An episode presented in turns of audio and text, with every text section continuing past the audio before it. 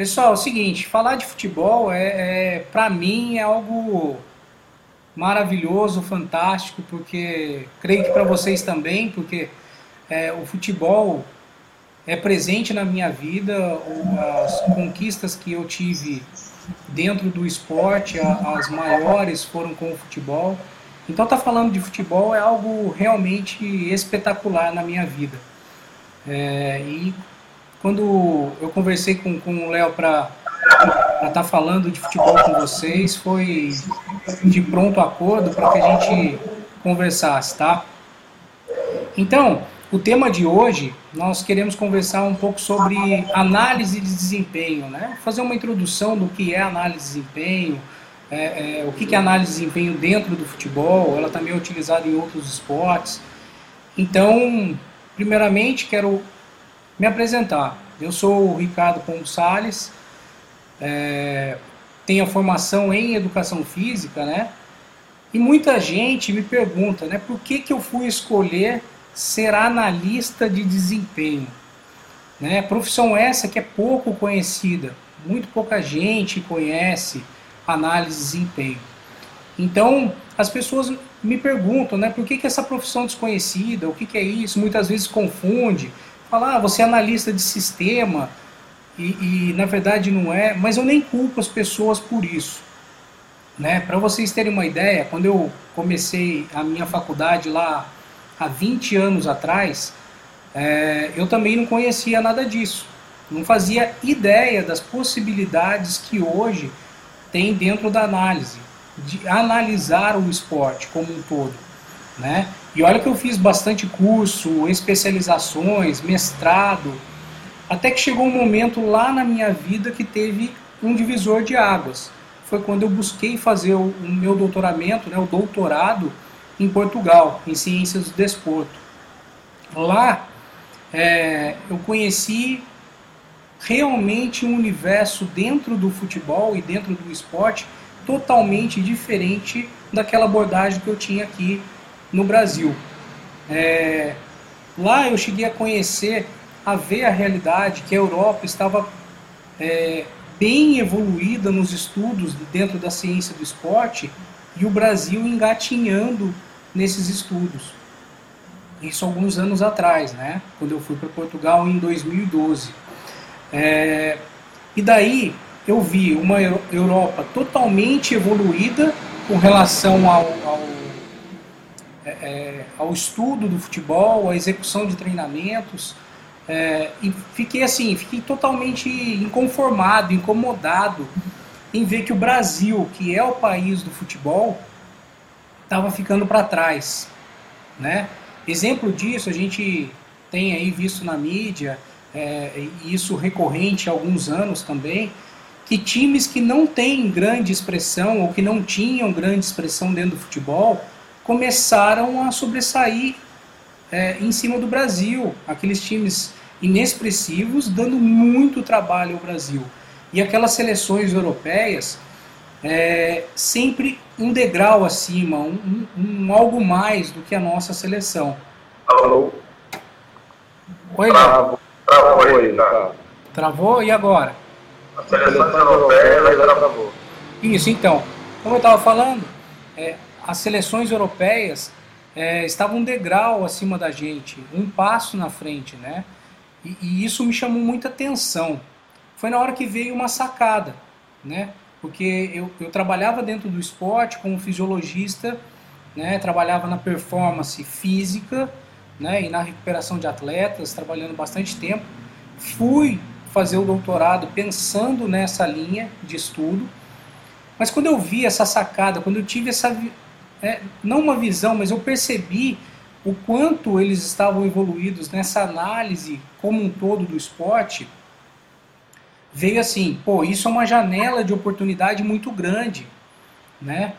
E daí não tive dúvida, mergulhei de cabeça, comecei a, a comecei a estudar aquilo que, que era possível, procurar conhecer mais o assunto, já fui na biblioteca da universidade lá, em Portugal e, e consumindo todo aquele conhecimento, realmente foi uma imersão dentro da análise de desempenho. encontrei né, um mundo bem vasto dentro dessa análise e bem avançado, coisa que eu não tinha visto no Brasil até então. Mesmo trabalhando no futebol masculino, mesmo trabalhando com o futebol feminino e outros esportes, né? É, então isso me chamou muita atenção. E daí comecei a estudar. Né? Um, um, um fato bem interessante, né, pra, só para a gente relatar esse momento, é, no primeiro dia, quando a gente chegou na, na, na universidade lá, a, a gente queria conhecer o campus, né, saber onde era cada lugar, conhecer a universidade como um todo. Então, eu e mais um, o meu companheiro de quarto lá, o professor Valdemar, nós saímos para andar lá pelo, pelo campus da universidade. E daí, até quando a gente chegou, num campo de futebol onde estava cheio de criança, tudo uniformizada, né, fazendo um treino de futebol. Eu falei, pô, que legal, vamos sentar ali, vamos, vamos assistir esse treino. E comecei a observar, né, comecei a observar aquele treinamento e vi que a dinâmica dos treinos que já eram dadas para aquelas crianças dentro do, do, de um processo ali de, de, de, formação, parecia ser um camp, né, que estava ocorrendo ali eu comecei a observar uma dinâmica diferente. Comecei a tirar foto, né? Comecei a tirar foto daquilo, falei, pô, que legal, vou mostrar pra galera no Brasil. Daí quando eu comecei a tirar foto, já veio o treinador correndo na minha direção e, e pedindo para parar de tirar foto, que não podia, é, e eu não entendendo nada. Daí ele chegou para mim e falou assim, ó, não, para de tirar foto, não pode, apaga as fotos que você tirou. E daí eu, sem saber, apaguei as fotos e tal, perguntei, né? Daí logo isso foi, foi explicado. Ali estava acontecendo é, é, um camp, né? Um, um processo de, de, de, de, seleção e formação do Manchester City. É, é e daí, a, a, esse treinador, né? Ele estava dando é, todo um processo ali de, de, de treinamento, talvez seja por algum não sei se segredo de, de, de, treinamento, mas também preservar as crianças, preservar o treinamento, preservar o programa que ele estava é, fazendo ali, né? E, e daí isso foi, foi reservado. Então eu apaguei.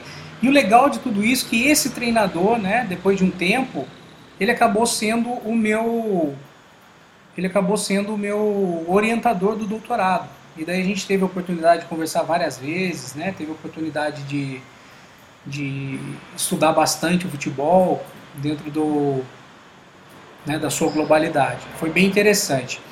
É, mas passando esse processo né, de, de, é, de, observar como é que era a universidade, observar como é que é, é o pessoal estava trabalhando diferente, eu fui conhecendo mais pessoas ali dentro de Portugal, dentro da Europa, é, outros alunos que vinham estudando também é, é, dentro do, dos grupos de estudos da universidade, né? E foi ampliando esse, esse conhecimento dentro da, área, dentro da área da análise de desempenho.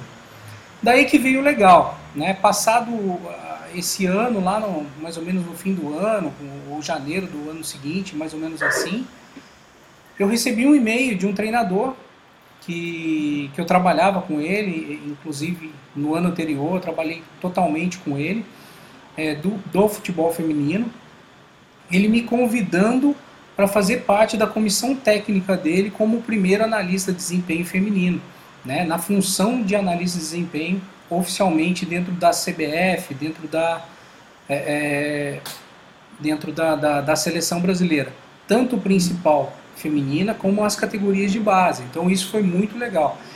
E, e daí que tem um, uma situação bem interessante. Olha só, eu comecei a estudar no ano anterior, né, fui até uma universidade fora do país, conheci, tive uma, uma, uma ideia desse é, da análise de desempenho, estudei bastante Teve o convite, porque ele ficou sabendo que eu estava estudando, é, a gente se conversava de, de, de, outras formas, né, por mensagem, e-mail, às vezes Facebook, a gente sempre se conversava.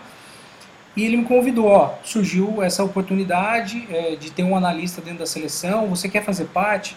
Na hora, né, veio o convite, você é, é abraçar realmente a, uma seleção, um alto nível dentro do futebol, talvez o, o, o topo dentro da, da profissão de, de, um profissional de educação física, né, alcançar uma seleção dentro do esporte. É, e fui, assumi. Mas o interessante disso, é, é, a mensagem nesse momento era que para ver que o mercado de análise de desempenho no Brasil é grande, estava faltando profissional, tem a escassez de profissionais. Então, isso é, é, é bem interessante, né? Existe um, um, vasto caminho a ser explorado dentro da análise de desempenho, né? E existem poucos profissionais. Então, essa é uma oportunidade que, que vocês podem estar tá, é, visualizando para o futuro de vocês trabalhando no futebol. E daí, dentro da seleção, comecei a rodar o mundo. Viajei para diversos países, para jogos amistosos, torneios, competições. É, e cada, cada viagem, né? Um conhecimento novo adquirido, uma experiência, conhecendo novos analistas. É, sempre nessas viagens eu busquei fazer umas pequenas reuniões com outros analistas ou com a comissão técnica de outras seleções para discutir a questão de formação, a questão de análise, a questão é, é, é, do, do, comportamento a ser visualizado dentro de uma análise, e sempre as, as outras seleções foram muito abertas a isso, então a gente conseguiu é, é conversar bastante, eu aprendi bastante, realmente. E, e assim, a cada viagem, um novo conhecimento. Então, é, isso foi, foi uma das maiores conquistas que eu tive dentro do, do meio profissional, que é adquirir essa experiência na prática e o conhecimento internacional. Buscar de, desses analistas é, informações relevantes para o trabalho, né? para o desenvolvimento do futebol, seja ele masculino, seja ele feminino, ou de base. É, e daí os resultados logo começaram a aparecer dentro da seleção. Ao longo de um ano trabalhando, um ano e meio, já começou, a, já começou, começaram a surgir as primeiras conquistas. A, a gente foi campeão é, da Copa América por duas edições, é, campeão de quatro torneios internacionais. É, cheguei a disputar quatro Copas do Mundo é, feminina e de base. É, fui junto com, com essa comissão fazendo análise de desempenho, campeão pan-americano, fomos ouro no Canadá no, na última edição agora do, dos Jogos Pan-Americanos, né? E para consagrar o nosso trabalho foi com certeza chegar à última fase, ficar entre os quatro melhores, as quatro melhores seleções nas Olimpíadas Rio 2016. Então, os resultados vieram e isso foi extremamente gratificante. Mas eu acho que assim, agora vocês devem estar se perguntando aí, né? Pô, mas o, o ele teve sorte, estava na hora certa, no lugar certo. É... Ele estudou fora do país, conheceu professores é, é, internacionais. É, sei lá, pode estar pensando em algo desse tipo. Mas uma coisa que eu quero garantir para vocês aqui. Talvez o Léo venha a confirmar esse pensamento. É, o conhecimento todo adquirido, seja ele aqui no nosso país, seja ele fora do país, aonde for, se ele não for colocado em prática, se ele não for transformado em treino, em conhecimento para o jogo, seja em qualquer esporte, não fará de você um grande profissional. Você pode ser o detentor de todo o conhecimento, mas você não consegue transferir isso para onde realmente precisa, que é lá no campo de jogo, é no momento do jogo. Sempre põe em prática. Exatamente, sempre colocar em prática esse conhecimento. E é o mais difícil. Ou a gente tem profissionais que são extremamente teóricos, ou nós temos profissionais que são extremamente práticos. E esse equilíbrio, buscar a teoria né, científica aplicada na prática, é o que vai ser o diferencial. É difícil? É, mas é possível e os resultados vêm dessa forma. Eles, eles acabam chegando quando nós aplicamos esse conhecimento. Então, eu quero que vocês guardem assim o primeiro, a primeira dica que eu posso dar para vocês aqui, né? É uma, a primeira sacada que o, que o Ricardo vai falar para vocês. É, o segredo, a, a mágica, né? Se bem que nada é mágica, mas a sacada está em colocar esse conhecimento em prática, transformar tudo isso que vocês estão aprendendo aí na sala de aula, é, nos cursos que vocês fazem, naquilo que vocês estudam, naquilo que vocês vão se aprimorando, transformar isso em ações. Transformem isso em ações. E daí sim o resultado vai vir. Tudo bem? Legal essa, essa, essa introdução, Léo? Boa, boa. Então tá bom. Agora eu vou tentar compartilhar aqui a, a minha tela para vocês, para a gente dar continuidade e falar um pouquinho de análise de desempenho, então. Tá. E, em relação a só uma questão assim, até que eu gostaria que você é, posicionasse, é a questão do. Porque existe análise de desempenho tático e análise de desempenho físico. E a sua, sua atuação é desempenho tático. Então, sua... é legal, legal você perguntar isso, Léo. Porque assim, ó, é, uma das coisas, que a análise de desempenho, quando a gente fala análise de desempenho no esporte, ela pode ser em todas as dimensões que agregam o esporte. Então, se a gente pegar lá nas teorias do treinamento esportivo, nós temos o, o, o âmbito técnico, o âmbito tático, o âmbito físico, o âmbito psicológico e o social. Né? Se eu estiver correto aí com, com, os estudantes de educação física que estão ligadaços aí, né? É, na aula de treinamento, senão vão cobrar aí o professor de vocês, hein? É, então, dentro dessa, dessa vertente, das vertentes de, de, de desempenho, para que a gente tenha esse atleta completo, são, são todas essas unidades que nós temos que desenvolver dentro do atleta, né? O social, o psicológico, o físico, o técnico, o tático, integrando todas essas ações. É, o meu trabalho, ele está totalmente direcionado, né? Análise técnico-tática, certo? Mas com integração total com o trabalho dos fisiologistas no desempenho físico. Por quê? Hoje as tecnologias de mapeamento do atleta dentro do campo é possível você saber, né? As distâncias, velocidade, o número de sprints, acelerações e tudo isso integrado ao sistema de análise tático. Então hoje não, não é, nós tentamos ao máximo é, consolidar essas informações. A informação física ela é de extrema relevância para a, o desempenho técnico-tático. Por quê? Um atleta com baixo condicionamento tem maior número de erros, não consegue manter o seu padrão tático dentro de um, de um contexto todo do jogo. Então isso é importante. Então essa pergunta, Léo, é, é, com relação ao meu trabalho, eu acho que a gente busca realmente essa integração. E, e, eu, graças a Deus, sempre tive um trabalho, desde quando eu trabalhava na base, nos clubes, é, é, até chegar na, na, seleção, seja nos esportes que, que eu trabalhei, né? trabalhei em, em esportes coletivos e esportes individuais, é, no alto nível, bem legal. É, mas assim, é, todos eles eu tive a oportunidade de trabalhar com psicólogo, tive a oportunidade de trabalhar ou eu como preparador físico, ou eu como fisiologista, e nesse momento como analista de desempenho, né? É, sempre com uma equipe onde várias pessoas tinham conhecimento dessas teorias do treinamento. Então, isso foi um grande facilitador é, é, do desempenho das equipes que eu trabalhei ou dos atletas que eu trabalhei de forma individual também. Então, é, é, levando em consideração essa pergunta, é, nós tentamos integrar. Porque assim, o mapeamento hoje, através de GPS, o mapeamento através é, é, das câmeras, então toda essa tecnologia que hoje é disponível, não é disponível para todo mundo, mas ela está disponível e, e tive a oportunidade de, de ter acesso a alguma delas.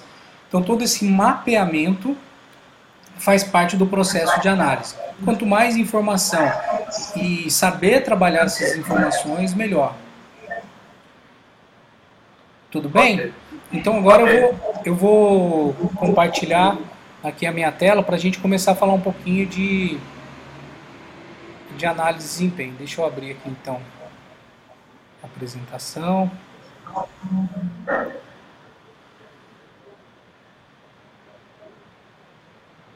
Agora eu acho que foi. Promote. É, parece que ele vai repetindo, né? Deixa eu. Aqui. Estão conseguindo ver a tela? Como é que está aí? Conseguem ver a tela? Sim, sim.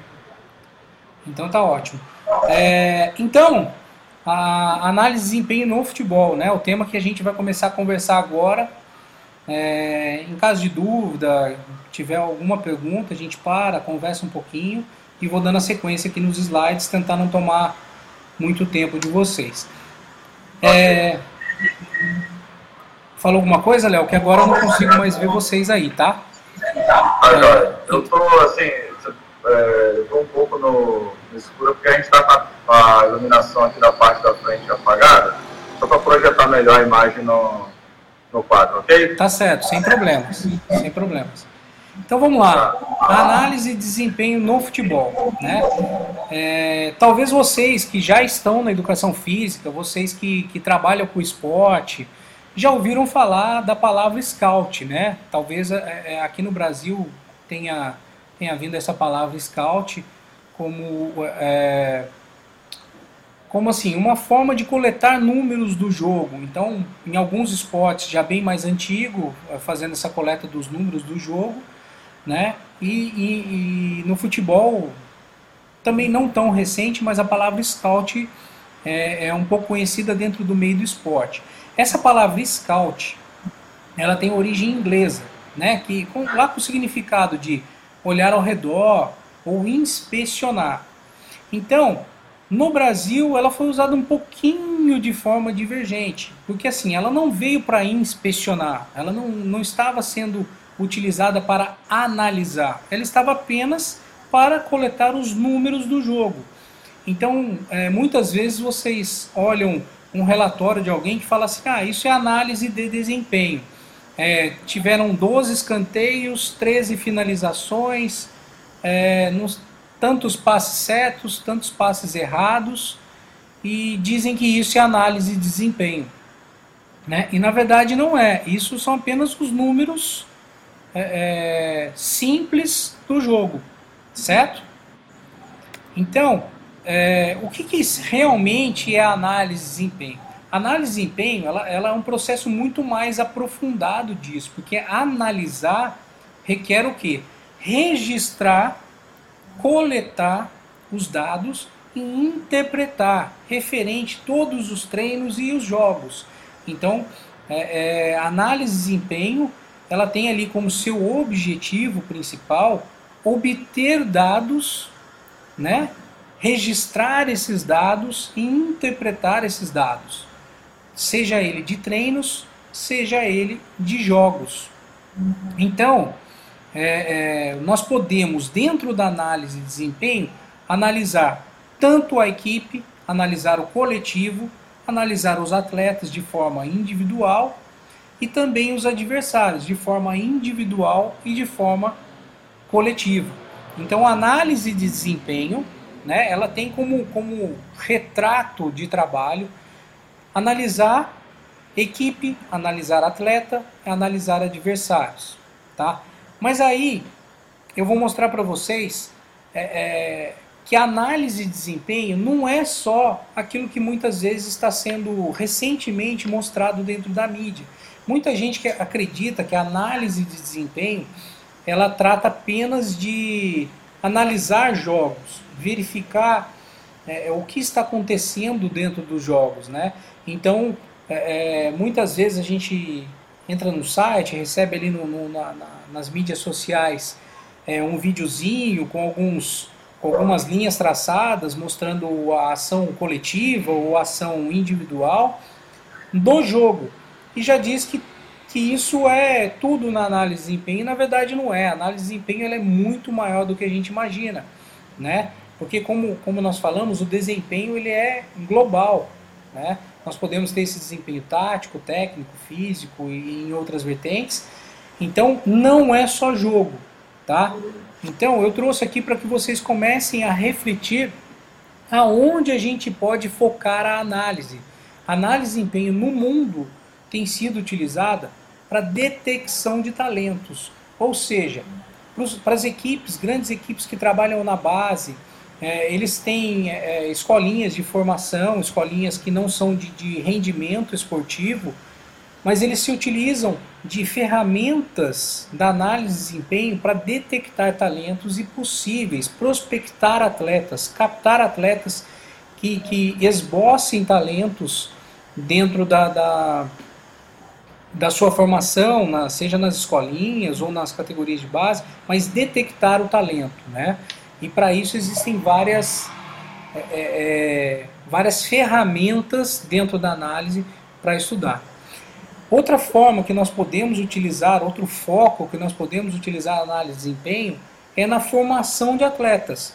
Ou seja, acompanhar esse atleta ao longo de sua jornada esportiva, os dados evolutivos desse atleta, né? E conseguir fazer projeções dentro dessa sua evolução, sejam os dados históricos dele, como também os dados é, longitudinais que vão sendo surgidos aí ao longo né, da, da, dessa jornada de formação do atleta. Tudo bem aí? Então tá bom. Pode seguir. Seguindo então, é, uma outra forma da, da, da análise de desempenho focar também é na análise do mercado e monitoramento de atletas. Como assim? A gente sabe é que o Brasil ainda está, está bem atrás. Algumas equipes, sim, aqui no Brasil é, estão muito bem estruturadas em relação a isso, mas é, é são poucas dentro da dimensão, né? E o nosso país, é, é, com o número de clubes que existem nas diversas séries né, do, do, campeonato, seja ele brasileiro, regionais, é, precisam conhecer o foco da análise para mercado e monitoramento de atletas. Por quê? É, tanto para compra, para venda, para saber se esse atleta atende ao modelo de jogo ou à filosofia de trabalho da equipe na qual ele vai ser inserido, né? Então hoje nós temos muito avançado isso fora do país e agora em, em crescimento. Para você ter ideia, Existem clubes que têm lá vinte e tantos analistas só de mercado. Né? E no Brasil você pega as equipes de, de alto nível aqui no Brasil que não tem nenhum, certo? De mercado e monitoramento. É, e isso também mostra mais uma vez que nós temos aí campo, tanto na detecção de talento como na formação de atletas, no mercado e monitoramento, mas o que tem sido mais visível é a competição análise de desempenho dentro do jogo, né? Fazer a resposta tática, a resposta técnica, o quanto esse atleta é, é, é, é mais evoluído tecnicamente ou taticamente que o outro. Então está voltado à competição, ao resultado. Isso no Brasil hoje é muito saliente, né? A busca da análise de desempenho dentro da competição. Mas Oi, também. Oi. Oi é, então, essa questão, até para que a gente possa fazer um comparativo, o, o analista de desempenho hoje ele vem substituir o, o olheiro, né, que era antigamente. Então, é, isso que é legal. Eu vou falar um pouquinho mais para frente, Léo, porque assim, é, o olheiro, ele simplesmente é, é não, não, não tem demérito nenhum, porque tem olheiros que são fantásticos, são pessoas que detectam talentos aí absurdamente pela experiência e vivência dentro do futebol. Então, ao observar um atleta, aquilo que ele tem de know-how dentro da, da, da observação, né, é, ele consegue detectar grandes talentos. Mas o que, que nós trazemos hoje dentro da análise? É tornar essa observação científica, criteriosa, certo? Para que a gente possa também ter, é, ter scores de evolução desse atleta. Aquilo que ele está hoje representando no mercado, aquilo que ele vai evoluir, identificar potencialidades, tudo isso de maneira científica. Né? Então, existe essa, essa diferença. É, não, não veio substituir, porque eu acredito que em algumas etapas, até o observador ele é de extrema relevância. Né? É, é, Para você ter ideia, a CBF, se eu não me engano, na, na, base masculina são sete ou oito observadores. São pessoas que fazem muitas vezes a função do, da análise ali, dentro da. Agora com a conquista da, do, do, título olímpico masculino, esses observadores trabalharam em todos os, os jogos do, dos adversários e de possíveis adversários. fazendo as observações das equipes, né, de ambas as equipes é, nos jogos, promovendo relatórios. E isso foi fantástico, né, porque o Brasil passando de fase conseguiu obter informações aí e chegar ao ouro olímpico, né, dentro da seleção masculina. Então, é, é, tiro o chapéu pela, pela logística de trabalho, pela quantidade de pessoas que, que fizeram, não é à toa. A conquista veio por mérito realmente de todos os envolvidos. Tá? Então, é, é uma logística muito bem elaborada. Então, nesse sentido. Tem uma dúvida aluno. Tem uma dúvida de um aluno. Tem uma dúvida. Pode falar.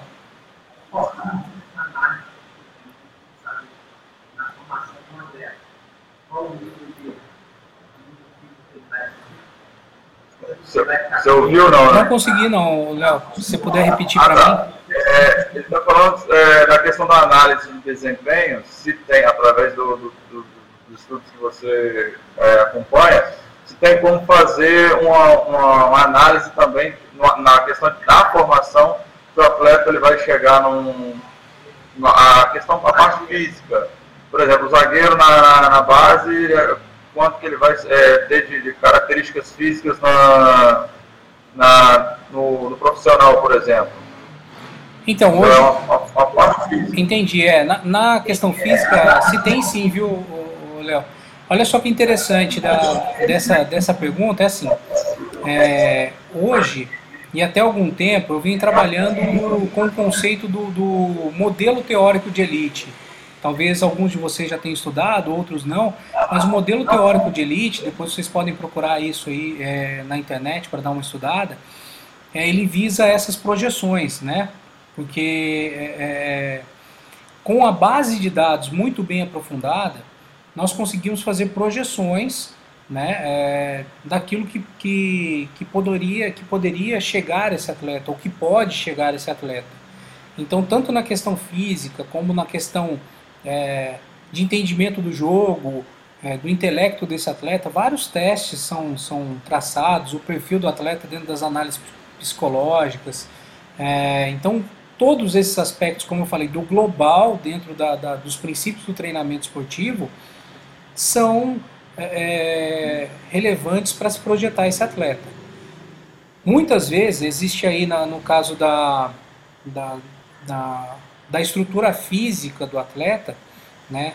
Nós já fazíamos aqui no, nos clubes, né, no, no, interior de São Paulo, algumas projeções através de, de raio-x de punho, através de, de PVC. É, vocês já, já viram a fórmula do pico de velocidade de crescimento, que você consegue, através de pequenos dados, obter uma projeção de, de estatura da, da, desse jovem, quando ele vai atingir um pico.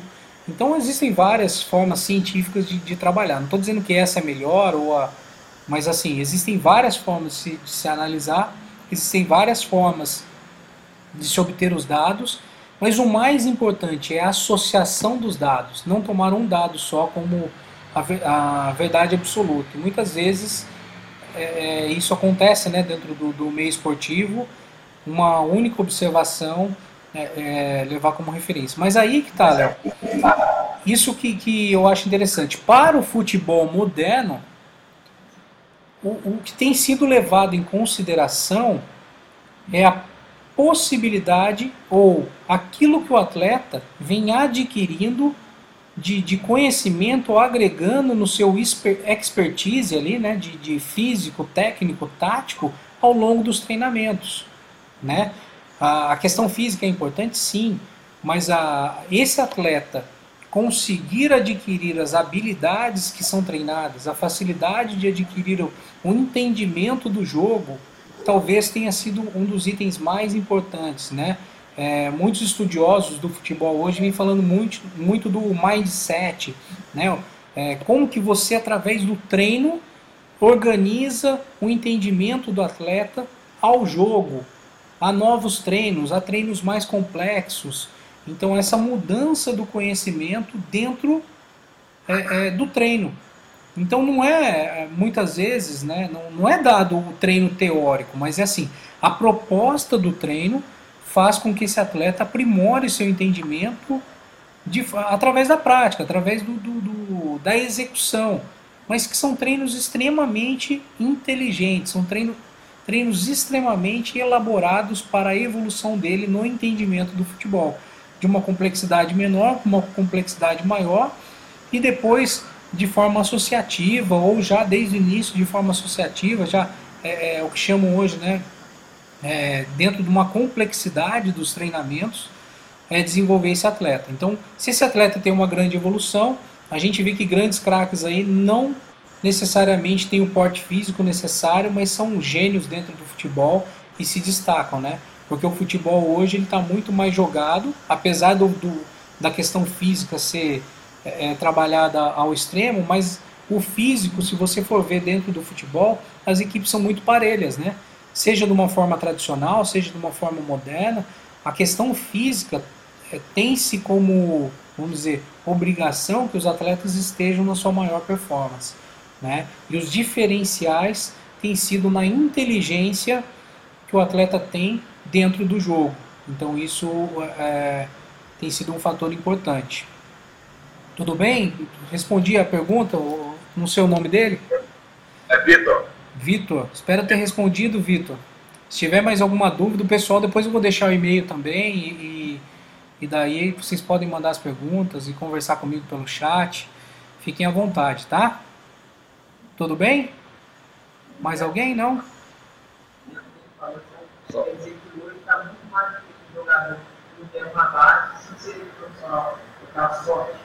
É, a, foi uma ponderação que o, que o Vitor fez aqui agora, que hoje em dia está muito mais difícil o, o atleta, na iniciação, que não tem uma base, conseguir chegar no alto rendimento, porque hoje, desde a base, se trabalha uma, uma visão a longo prazo.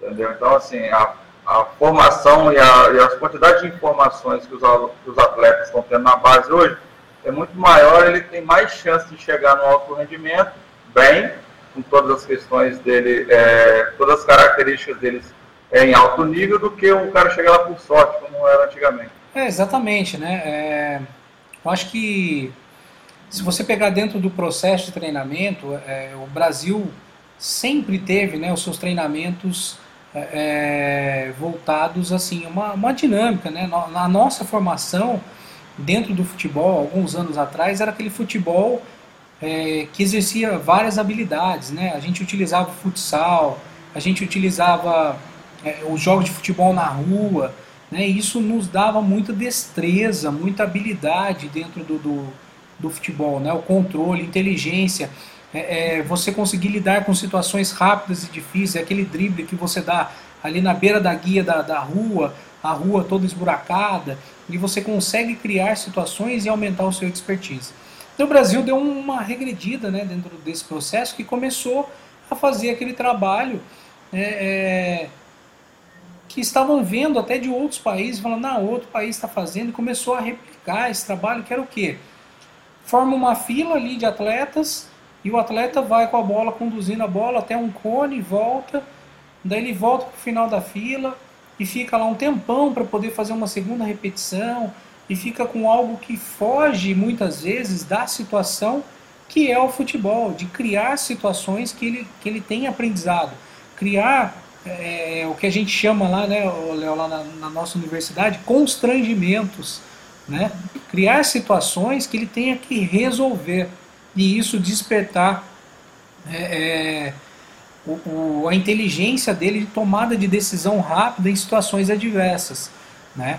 E hoje a gente, é, mas isso tem sido de uma forma geral aqui no, no Brasil, até mesmo na educação se vocês pararem para pensar na questão da criatividade, agora estou falando não só do atleta, mas de todas as nossas crianças, a escola ela não te ensina a ser criativo, ela te ensina a tomar a decisão que ela julga a melhor.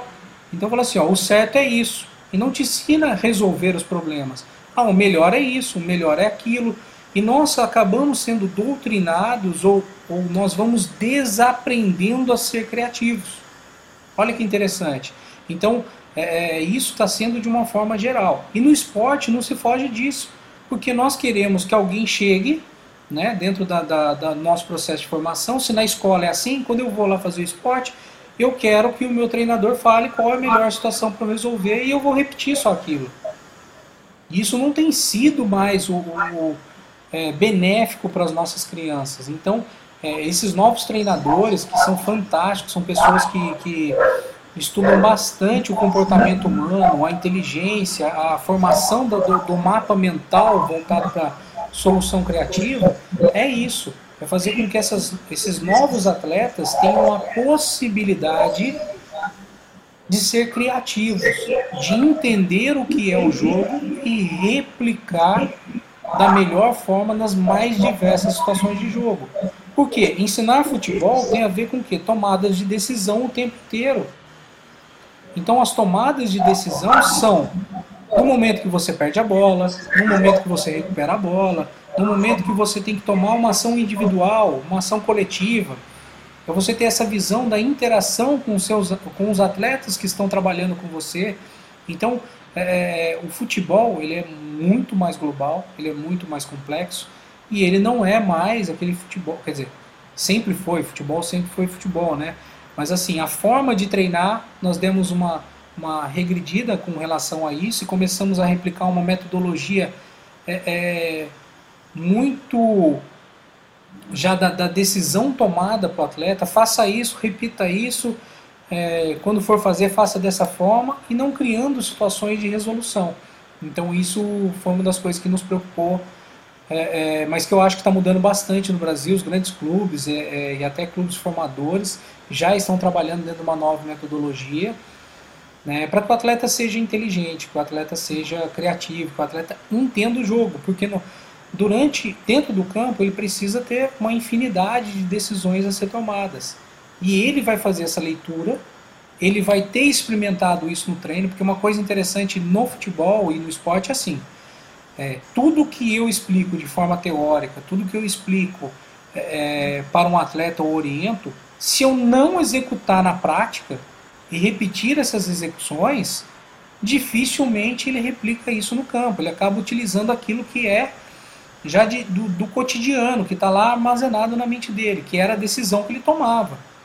Então nós temos que promover dentro dos treinamentos essa tomada de decisão diferenciada, para que o atleta possa realmente tomar as decisões, a melhor decisão nas mais diversas é, situações do jogo, tá? da complexidade do jogo. Porque cada jogo é uma, é uma história, né? é uma situação diferente. Então nós temos que buscar essa essa formação mais complexa dentro dos nossos atletas. E como o Vitor falou aí, complementando, é, fica difícil sim um atleta começar é, é muito mais velho a treinar para adquirir todo esse expertise e, e, pular algumas etapas até do, do comportamento motor, umas etapas do, do, do da cognição, né? Para você ter ideia, é, eu estava assistindo uma palestra agora, uma live, né, que um, treinador que trabalhou comigo na seleção, que é o Rubio Alencar, ele estava falando o seguinte dentro da formação: os outros países começam a formação esportiva, gerar essa expertise a partir dos seis anos de idade, né? Não é, é, é especializar esse atleta, mas é gerar a identificação dos processos dentro do, do, do, do esporte, ou seja, é, começa a dar situações de resolução do esporte, o que é o esporte, conhecer o esporte, dá uma, uma complexidade maior na, na, na, no exercício e, o, e, a criança vai resolvendo, e isso vai dando um lastro, um tempo de, de, de dentro do esporte, é, é a, a, motivação, a, um incentivo à resolução de problemas muito grande. E, e aqui no Brasil é, dentro desse quadro, no, no esporte, nós começamos a, a colocar nossas crianças para essas situações com 11, 12, né, mais velho, pra, pra mais velhos para poderem estar tá aumentando essa expertise. Então, eu acho que vale a pena a, a gente repensar, é, principalmente vocês, são alunos aí de, de educação física, né, dentro do processo de formação, a gente começar a voltar a estudar tudo que a gente viu da, da, do desenvolvimento motor, do desenvolvimento cognitivo, né, e pensar nos mecanismos de, de evolução da criança em etapas realmente é, construtivas, né? E que sejam saudáveis, né? Não especializando demais, é, é, especializando essa criança em fases que não são de especialização. Tudo bem? Ok. Ok? Então vamos voltar lá. Dá uma pergunta.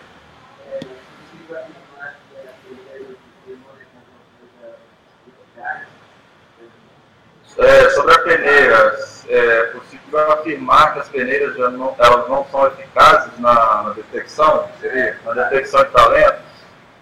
Sim, olha só que legal. É, é, dentro da, da seleção, é, desde quando eu entrei, nós criamos critérios dentro de, de alguns critérios simples, porque o que, que interessa dentro de uma, de uma peneira? Se você vai falar assim para o atleta, ah, eu vou lá fazer uma avaliação na peneira e quero ver o conhecimento dele tático. Conhecimento tático, por exemplo, não é o que mais importa ali. Né? O que importa é você avaliar algumas coisas no sentido de quais são as habilidades técnicas, qual é a reação dele após uma situação, é, que atitudes que ele toma. Então você começar a observar esse atleta com, com aspectos que sejam é, é, naturais dele, dentro daquilo que já é desenvolvido dele, entendeu? Dentro dessa experiência do atleta. Porque os demais conhecimentos, eles serão após essa peneira. Opa, detectou esse atleta, ele tem um, um, uma, uma, boa, uma boa habilidade técnica, tem uma boa atitude, tem é, isso são vários critérios dentro de cada item desse que, que eu falei. Então nós desenvolvemos para detecção de talento algumas visualizações como pré pré é, peneira, vamos dizer assim, a primeira passagem da peneira.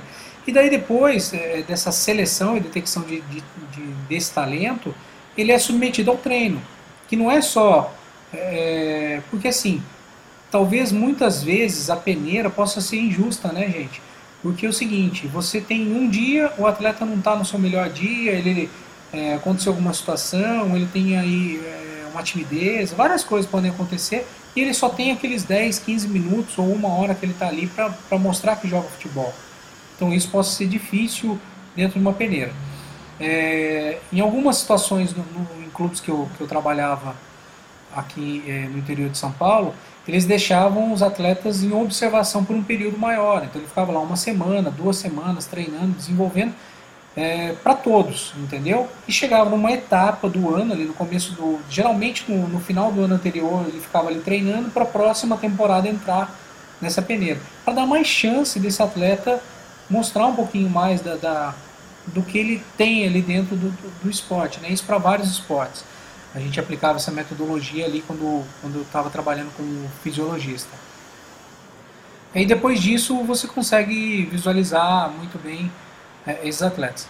É, hoje, né, os grandes clubes têm feito, usando as ferramentas da análise de desempenho para detectar talento, que daí já utiliza, é, faz-se um banco de dados, esse atleta ele é filmado, é registrado, catalogado e ele é acompanhado dentro dos seus clubes, do local que, é, é que são atletas que existe uma classificação, por exemplo, o atleta A é aquele que é sempre selecionado pela seleção. O B é aquele que é o substituto do atleta A. O C é aquele que tem a capacidade de estar ali, mas está um nível um pouco abaixo, entendeu? E depois você tem ali um D, que é um atleta que vai estar em monitoramento para ver a evolução dele ao longo do, do, do, do, do tempo para saber se ele vai evoluir ou não. Então ele fica dentro de um banco de dados. Então sempre é importante catalogar todos os atletas, ter esses atletas registrados, é, é, dar descrição realmente daquilo que chamou atenção, é, ter isso descrito dos atletas, deixar armazenado no banco de dados, que na hora que precisar é, é, você também vai ficar revisando. É, geralmente em outras peneiras esses atletas aparecem, ou no ano seguinte você volta a fazer seleções dentro desse mesmo local e, e esse atleta. Mas o que mais vale é dar a oportunidade desses atletas evoluírem. Então, é assim, no, no, nos países, é, eu cheguei a conhecer em alguns países o processo de formação. Então, na Inglaterra me chamou muita atenção. Então, eles, eles fazem, é, assim, os treinamentos escolares, dos escolares tem uma seleção municipal, da seleção municipal tem uma seleção estadual, da seleção estadual tem uma regional que pega alguns estados, vamos dizer assim, e depois disso ele vai para uma seleção B nacional e da seleção B nacional ele vai treinando, evoluindo para ser filtrado numa seleção A, né? Aqui dificilmente a gente tem isso, então a gente acaba é, utilizando aqueles atletas que estão mais se destacando dentro do, do, do cenário nacional, né? Então eu acho que, que o Brasil vem evoluindo, é, é alguns anos tem se mostrado muito muita evolução dentro do futebol, principalmente os clubes tra trabalhando em cima disso, algumas federações trabalhando em cima disso e a gente está evoluindo realmente é, é, dentro do futebol. É claro que atitudes maiores têm que ser tomadas para que a gente possa evoluir mais e mais rápido, né? E que seja duradouro, tá? Então isso também é, é importante. Não é ser, ser rápido só para ter um resultado e depois, ah, cheguei no topo novamente, mas eu preciso me manter no mais alto nível, né? Então acho que isso é bem importante. Tudo bem? Ok, pode ir. Então vamos lá, compartilhando de novo a tela aqui com vocês, vai aparecer um monte aí. Seguindo então. Então nós falamos né, que, que essa análise de desempenho pode vir para dentro da competição. Né, no, no, nós aqui no Brasil estamos realmente mais vendo dentro da competição do que nos outros âmbitos, aí, no, na, nas outras vertentes da análise de desempenho. E alguns clubes, né, eu acredito que os grandes da Série A já tenham, né, pelo que eu tenho visto, uma central de tecnologia e informação. Que aí está é, é, é, você colocar todas as análises, é, você consegue catalogar tudo isso dentro de uma linha do, né, do tempo, né? É, você consegue saber toda a evolução do atleta, toda a evolução da equipe, é, as estatísticas. você consegue, num clique só, fazer a, seleção de, de todas, todas as ações que você queira de um atleta.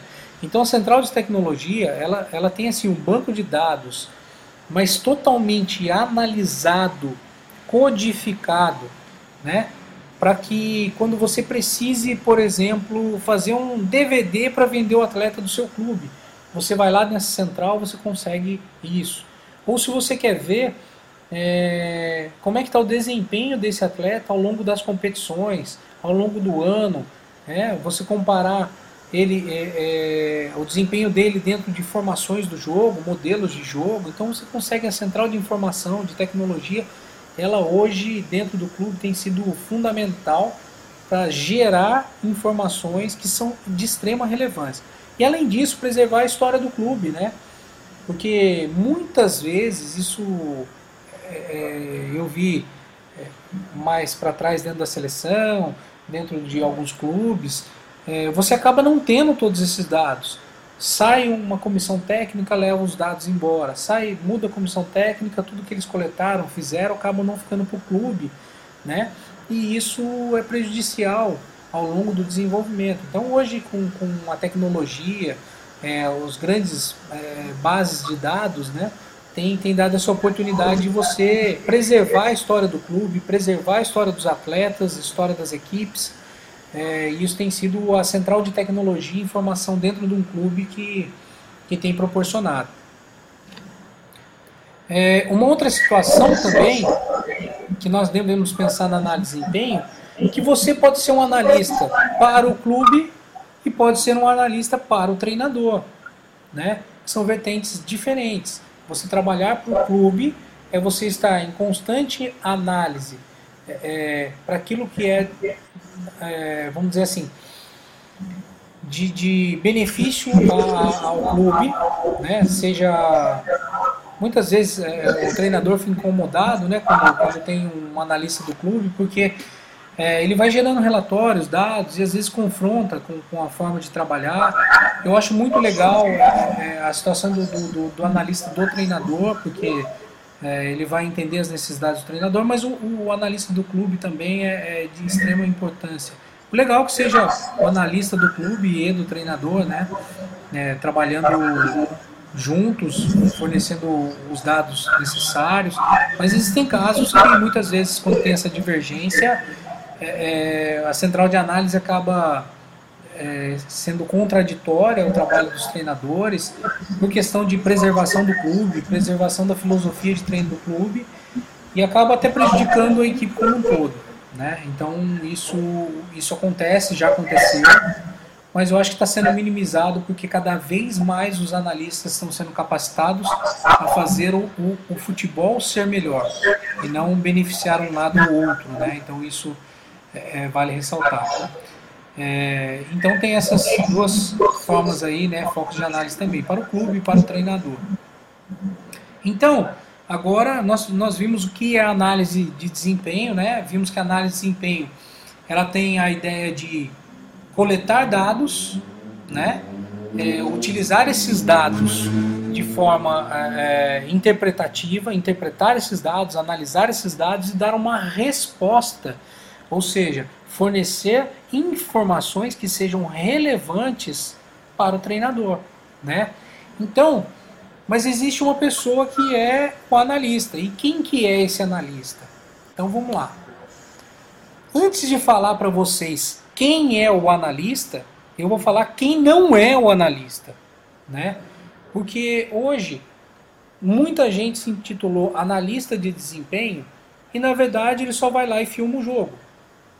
Ele não projeta nenhuma interpretação dos dados, ele não é, é, projeta análise dos dados e não fornece feedbacks positivos, né? Ou feedbacks, sejam eles positivos ou negativos, às comissões técnicas que possam de ser determinantes aos treinos e determinantes, consequentemente, aos jogos, ou na formação do atleta, ou na detecção de talento.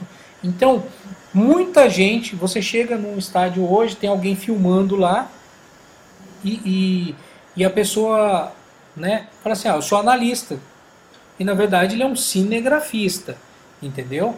o cinegrafista ele vai lá, monta o tripé, a câmera e filma. E tanto que existem clubes que trabalham dentro da análise de desempenho com o cinegrafista, para que o analista tenha uma liberdade de coletar os dados em tempo real, por exemplo, um cinegrafista vai filmando, enquanto o analista vai é, é, tagueando o jogo, né? ele vai codificando o jogo para que em tempo real ele já tenha tanto as estatísticas como também as observações que são relevantes que possam ser levadas essas informações no intervalo do jogo, que mude o jogo, ou que possa dar é, ideias ao treinador que possam mudar o jogo. Então isso é importante. Então, é, é, quem não é? O cinegrafista não é analista, mas é uma pessoa importante dentro de alguns clubes para a captura da imagem. Porque a análise de desempenho. Oi? É, então, a, você, vocês conseguem fazer essa análise, uma análise, por exemplo, em tempo real? Conseguimos sim. Deixa eu voltar aqui na minha câmera. Aqui.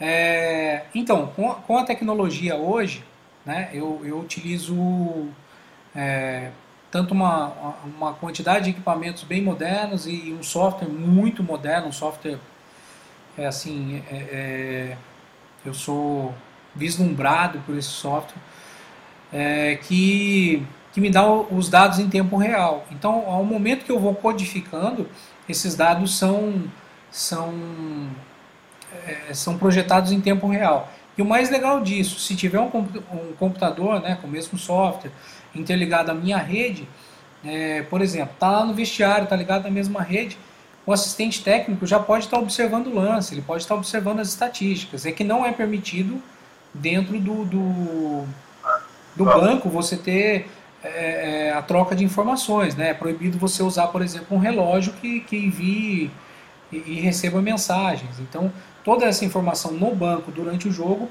não dá, mas no intervalo dá. E existem informações que o treinador quer mostrar para o atleta. Olha, estamos errando na linha defensiva, estamos acertando, nosso bloco está muito baixo, a gente precisa subir mais esse bloco, é dar informação.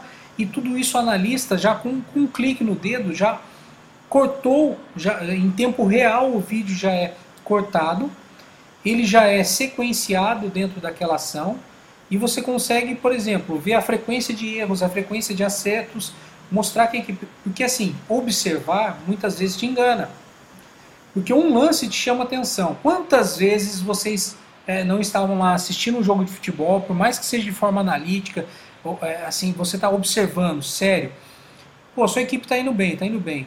É um erro que o atleta faz, a galera já começa, pô, o cara tá errando toda vez.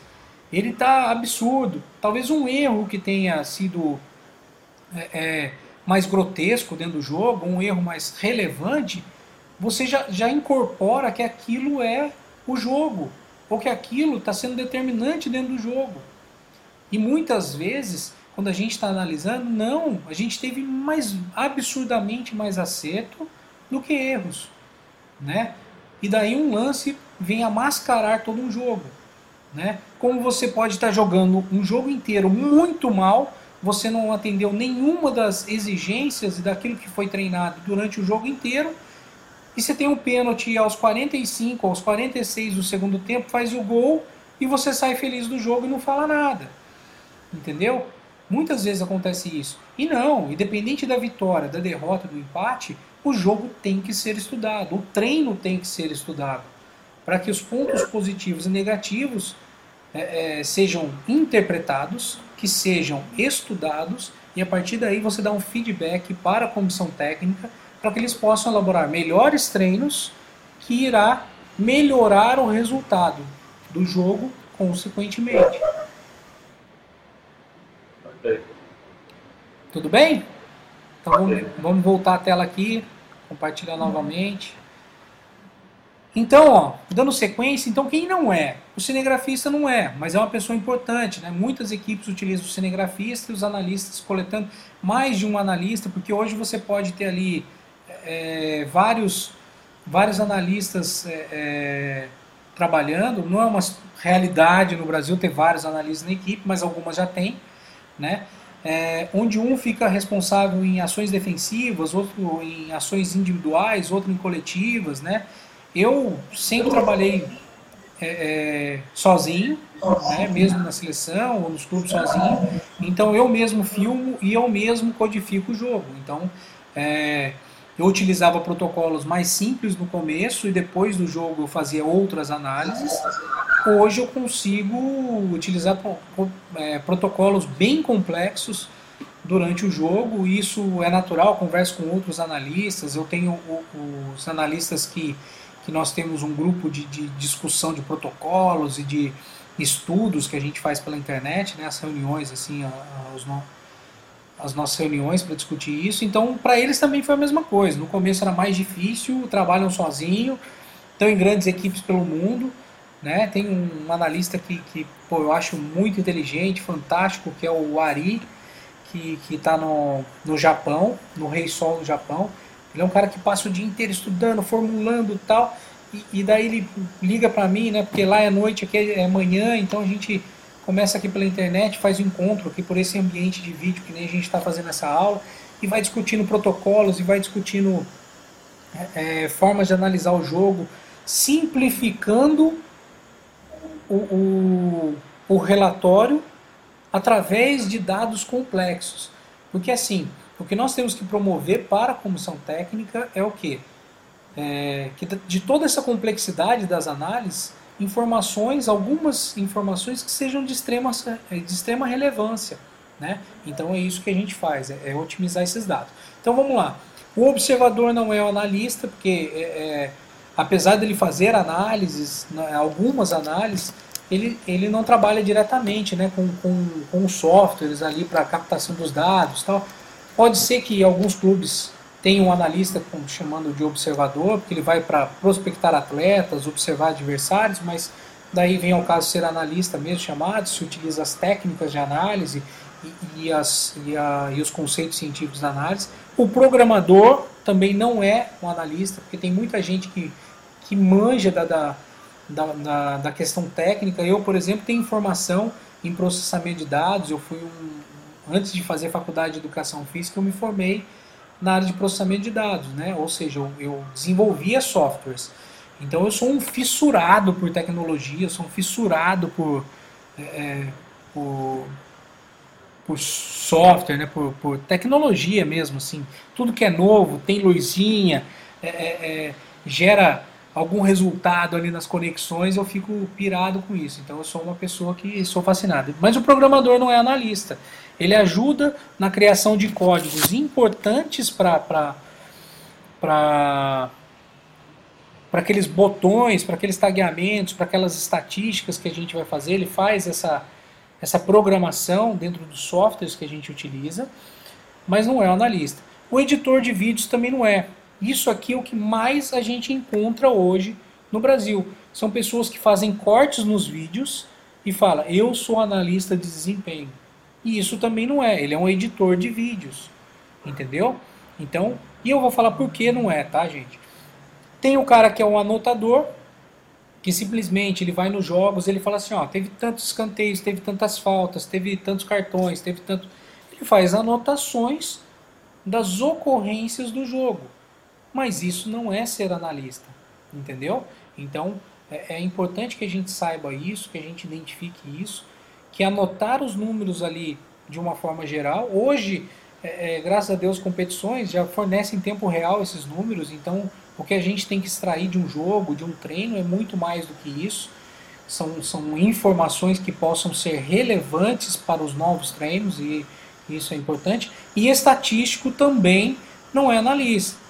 Então a gente tem que tomar cuidado. Ah, mas eu fiz estatísticas, projeções é, de aproveitamento, tal. Isso também não é ser analista, é, é ser estatístico, é fazer estatística. Analista é diferente. Então vamos ver quem é o analista, então. Então eu falei que não era agora quem é o analista. O analista, primeiro de tudo, ele é aquele profissional conhecedor científico dos, dos conteúdos aprofundados do futebol. Ou seja, o analista ele tem que saber o futebol, ele tem que estudar o futebol, conhecer técnica, conhecer tática, conhecer é, é físico, né? Ele precisa conhecer da psicologia, ele precisa entender o ser humano entender os processos mentais de aprendizagem. Então é o cara que é conhecedor científico, aprofundado daqueles conteúdos do futebol, que são várias vertentes dentro do futebol. O analista ele estuda geralmente todos esses aspectos para é, obter as informações e poder analisar. Como é que você vai analisar se você não é o conhecedor? Como é que você vai analisar um contexto que muitas vezes acontece uma situação no jogo, você fala, ah, isso é errado, mas errado por quê? Qual é a leitura que você teve das ações para determinar que isso é errado? Tá? O analista também ele tem que ser capaz de recolher dados quantitativos, extrair números dos jogos e qualitativos, dados observacionais relacionados a esse conhecimento aprofundado do futebol. Então, se alguém quiser ser analista, busca, vislumbra isso, tem que conhecer de forma científica e aprofundada os conteúdos gerais e específicos do futebol, tá? Ele tem que ser capaz de interpretar os dados, capaz de olhar aqueles dados. Por exemplo, é, no, no, meu blog, lá no meu site, eu sempre publico alguma coisa relacionada à análise de desempenho. E muitas vezes o pessoal fala assim: ah, o time tal teve posse de bola de 70%. Tá, mas a posse de bola por, por si só, o que, que ela traz de relevância ao jogo? Que ela trouxe? Ter mais posse ou não ter mais posse é determinante para o jogo? Não é. Né? Se a gente pegar algumas equipes aí que tem menos posse, sempre ganha o jogo. Tem equipes que tem muita posse e ganham o jogo. Né? Então isso não é o contexto geral do futebol. Então nós precisamos usar essas informações associadas a outras. Então são observações, são, são dados, né, interpretações de dados numéricos e dados observacionais. E a gente só consegue chegar nesse nível o quê? É conhecendo primeiramente, aprofundado, o futebol. Segundo, é indo para a prática, é, é, é assistir jogo, é gostar de ver jogo, é começar a observar as ações que estão acontecendo, não só no setor onde está a bola, porque muita gente fica olhando a bola, quer assistir o jogo, mas e como é que estão o posicionamento do goleiro, posicionamento das linhas defensivas? Como é que está o adversário se comportando naquele momento? Como é que está a sua equipe se comportando naquele momento? Quando você vai analisar dois adversários, se confrontando, que observações que você faz, então é muito mais complexo que isso. Então por isso que eu falo que não é, é um analista de desempenho aquela pessoa que só filma, que só edita o jogo, ou que faz estatísticas. Ah, tivemos mais posse, finalizamos mais no gol. Isso também é relevante? É, se for associado a dados importantes dos conteúdos científicos do futebol. Eu acho que, que essa mensagem ficou clara para a gente entender quem é o analista, entendeu? Porque o analista ele precisa transmitir de forma clara e otimizada essas informações obtidas. Aí sim nós podemos falar que a pessoa é um analista. Ou seja, conhecer de futebol, conhecer das ferramentas para obter os dados quantitativos e qualitativos, interpretar esse da, esses dados e transmitir de forma clara e otimizada as informações obtidas. Então, ou seja, esse analista sempre vai gerar informação que possa transformar, que os novos treinos possam proporcionar melhores jogos, melhores resultados. E daí vem o um momento aqui que eu quero parar é, é, é, para que vocês façam um alerta. Devia ter colocado um sino aqui nessa frase que está logo abaixo. Está todo mundo conseguindo observar essa frase aí? Sim. Por que, que eu estou falando isso aqui? Ó? Quando o analista ele gera informação, ele gera informação que possa transformar, que possa sugerir novos treinos, que possam sugerir treinos, é, é, informações que possam gerar novos treinos para, para os melhores resultados, mas tudo isso sempre através do treinador e do auxiliar, dos seus auxiliares. Vou interromper um pouquinho o compartilhamento, porque, gente, é, é, muitas vezes eu, eu vi esse erro sendo cometido por várias equipes, por algumas seleções até que trabalharam comigo, pessoas que começam a estudar demais, entender demais de futebol, são excelentes analistas, mas acabam ser, querendo ser superior ao treinador. Isso não é certo. Cada um tem sua função dentro do, do, do, do futebol. Você faz análise, você projeta é, estudos sobre aquilo que acontece, sejam estudos do que já foi, de um jogo que já foi, de um treino que já foi, seja no momento que está acontecendo o treino, no momento que está acontecendo o jogo, né? ou projeções daquilo que poderá vir a acontecer para futuros jogos, para futuros treinos, você leva essa informação ao treinador, você leva essa informação às comissões técnicas. E aí sim o treinador utiliza-se ou não dessas informações. Primeiro nós temos que ter respeito, saber que existe uma hierarquia dentro do, do de, de qualquer lugar que a gente trabalha, existe uma hierarquia e respeito. E esse respeito, ele é mútuo, porque a partir do momento que você respeita o treinador, o treinador te respeita, você respeita os auxiliares, os auxiliares te respeitam, o preparador físico. Muitas vezes você vai conversar com o preparador físico, pô, esse atleta não está suportando o jogo, é, por algum motivo. É com o sentido de, de melhorar o aspecto físico desse, desse atleta. Porque às vezes ela consegue fazer uma sequência, vamos colocar aqui a gente faz monitoramento de, de deslocamento de, de, atletas pelas extremidades, pelas laterais. Ela consegue fazer no primeiro tempo uma série de deslocamentos com eficiência. Depois, no segundo tempo, ela já não consegue mais chegar na linha de fundo, por exemplo, se for dentro do modelo do treinador, dentro da proposta de jogo do treinador. Não consegue mais atingir isso, não consegue mais fazer. Daí a gente vai analisar o que? Olha só que sacada legal.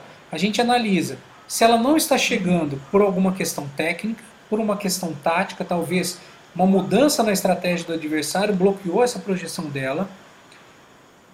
Talvez uma, uma, uma mudança no próprio comportamento da sua equipe não deixa mais ela, ela, ela trabalhar dentro daquela proposta de chegar ao fundo. Você viu aquilo dentro dos deslocamentos, a gente vê isso dentro dos nossos GPS, no, no traqueamento do atleta, né?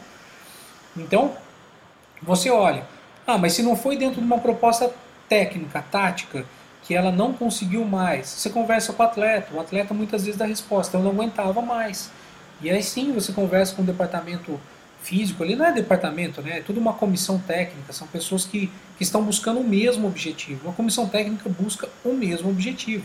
Não tem o físico, não tem o tático, são todos. Pô, cara fala assim, não, preciso melhorar esse atleta, preciso dar mais força, preciso dar mais resistência, eu preciso fazer isso, preciso que ela salte mais, sei lá, seja o aspecto que for, seja ele técnico, tático, e hoje é, é um conceito bem legal que vem trabalhando do futebol, que você não tem assim é, uma comissão técnica muito separadinha, são todos auxiliares, são todos buscando, né? É, é em Portugal se chama muito de treinador adjunto, né?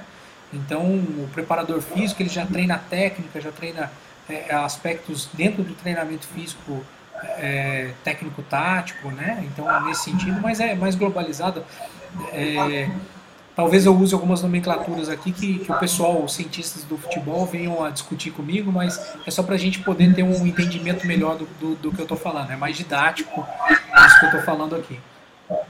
Então, é, é, são a, a, participação de todos dentro da comissão, todos buscam o mesmo objetivo. Se não buscar o mesmo objetivo, eu quiser sobressair no físico é, é, e, e, não deixar que o meu seja mais importante, que a minha análise seja mais importante, eu estou deixando é, é, a equipe toda está perdendo, inclusive eu. Né? E, e, e, quando a gente fala disso, então, né, quando eu comecei falando, que nós não somos o treinador. O treinador é a pessoa que assume a responsabilidade por todo o trabalho entendeu? Então nós temos que respeitar isso e saber dessa hierarquia. Né? E eu conheço analistas é, é, que confrontam o treinador, que não respeitam, que quer sobressair, que diz que o treino dele é ruim. Isso é um absurdo, né? É, você chega, pô, ele treina mal, ele é, não faz o que deveria ser feito. Pô, então você, com sua inteligência, com a sua criatividade, com a sua honestidade, com a sua a, a, é, forma sincera de, de transpor a informação, de passar a informação, seja inteligente para passar essa informação né, e poder fazer com que esse treinador receba a sua informação. Não foi fácil para mim trabalhar com alguns treinadores é, que chegavam e tinham análise de desempenho como só edição de vídeo, como tinha só como alguém que fosse o palpiteiro do, do, do trabalho dele. Então, pensem bem, é, no Brasil, como é algo novo, muitas vezes assusta até o treinador, né? Vir alguém com, com, alguns treinadores, sim, outros não, outros já são muito maduros. Pô, tive o prazer agora de trabalhar esse ciclo olímpico com, com o Vadão. O Vadão, para quem não conhece, é, tem passagem nos maiores clubes do Brasil. É, é, ele ficou muito famoso quando ele desenvolveu o Carrossel Caipira, que, que era um, um uma equipe dele, se não me engano, Mogi, que é, simulou o carrossel holandês e ele veio pô, massacrando os grandes times, com o time do interior massacrando os grandes times. É, e eu trabalhei com ele, um cara de uma receptividade, de uma abertura para entendimento daquilo que eu falava. É, para vocês terem uma ideia, é, é, a confiança foi gerada tão grande que, que grande parte das palestras é, eu trazia essas informações técnico-táticas para pro, os atletas, né? então eu sempre faço apresentação antes para a comissão técnica, antes de fazer para os atletas, então, mas a confiança naquilo que eu faço, é, sabendo que eu respeito a hierarquia, que eu sei que a tomada de decisão e a determinação da, da, daquilo que vai ser feito no jogo é do treinador, tudo flui perfeitamente. E foi assim esse meu último ciclo agora de trabalho com, com, com o Vadão, que foi, assim, Alô? excepcional. Fala, Léo. Ah, tinha travado, mas voltou. Voltou? Legal. E assim foram com outros treinadores, né? com Doriva, na Sub-20, outros treinadores que eu só tenho a agradecer tamanho a liberdade e confiança que tiveram no meu trabalho. E por isso que nós tivemos resultados e vimos o futebol evoluir é, dessa forma. Muitas vezes as pessoas querem só a vitória, né, Léo? Só querem pensar que só o campeão é bom. Mas você tem que ter critérios, métricas de verificar a sua evolução. De onde você estava e onde você está. Então você precisa ter métricas. Então saber de onde você está partindo, da onde estava. Pô, o Brasil, para você ter ideia, é, vou dar um exemplo do futebol feminino, no sub-17 nem estava classificando mais para o Mundial. A gente estava atrás de Colômbia, Paraguai, de times que a gente nem ouvia falar no futebol feminino, que hoje são altamente competitivos. Mas não é porque assim, eles evoluíram demais, eles entenderam futebol, estudaram futebol, executaram é, é isso tanto no masculino, vocês estão vendo. E a gente começou a retomar, as equipes voltaram a classificar, mas às vezes a população num todo não entende isso, porque tem a, a visão do Brasil campeão. Né? E é muito difícil quando você trabalha num país que só é valorizado em primeiro lugar. Por isso que eu ressalto, né? nós temos ficado com a seleção feminina entre os quatro maiores do mundo, nos maiores, no, no maior jogo, na maior competição, competição olímpica. Isso é algo fantástico, sabendo das condições que nossos atletas têm no país hoje, né? Então é, é algo que é de, de, se louvar o tempo inteiro. Então você precisa, é, é, enquanto profissional, saber as suas métricas de evolução, saber suas métricas de saber onde você estava e onde você está e aonde você quer chegar. E aí trabalhando para que você tenha excelência e sucesso nesse seu trabalho. Tá bom? Vamos voltar lá para. Tem bastante coisa e, e já estou falando aqui há bastante tempo, hein, Léo? Mas tudo bem? Bem, Ricardo, só para te monitorar, nós já temos 35 minutos. Então tá bom, vamos lá. Então, ó, o que eu falei para vocês, analista não é o treinador. Entenda isso, tá? E tem uma coisa que, que vem me chateando, e eu já escutei isso de várias, várias, várias pessoas que se dizem analistas só para conseguirem uma entrada no futebol. Ou seja, pô, tá, como tá precisando de analista nos clubes, o cara quer ser treinador, ele quer ser preparador físico. Mas ele fala que é analista, começa a anotar os números aqui, começa a dar um palpite ali, não entende é, é, da, da, da, verdadeira profissão da análise, mas ele quer uma entrada dentro do futebol e, e, se utiliza dessa oportunidade. Então a gente precisa saber o que? Se o cara quer ser treinador, ele tem que buscar o espaço dele como treinador. E muitas vezes acaba queimando, queimando o filme do analista porque usa essas portas de entrada dentro do futebol. O que nós precisamos saber então? Que existe hierarquia, respeito, que você está para discutir as informações e transmiti-las da melhor forma, sempre otimizando os relatórios, preferencialmente visuais. Ou seja, é muito legal quando você faz, independente da complexidade das suas análises, que você faça apresentações à comissão técnica e apresentação aos atletas. O entendimento, quando você tem o visual, mostrando os lances que daquilo que você está falando, mostrando a estatística associada àquilo que é qualitativo, observacional.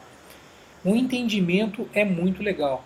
Pô, eu vou te dar, é, vou dar algumas exemplos, alguns exemplos para vocês de, de experiência minha. Pô, teve alguns jogos que, que a gente perdeu dentro dessa preparação olímpica, que o atleta saiu e ele falou assim, já sei, eu errei por causa disso, disso, disso, me mostra aí. E como já está feito em tempo real, eu consigo mostrar para o atleta aonde foi o erro, ele observa, ele fala, eu percebi isso depois que eu errei. E daí você começa a ver que nos outros jogos os erros vão se minimizando porque ele entendeu, porque você tem sido um instrumento de informação e correção.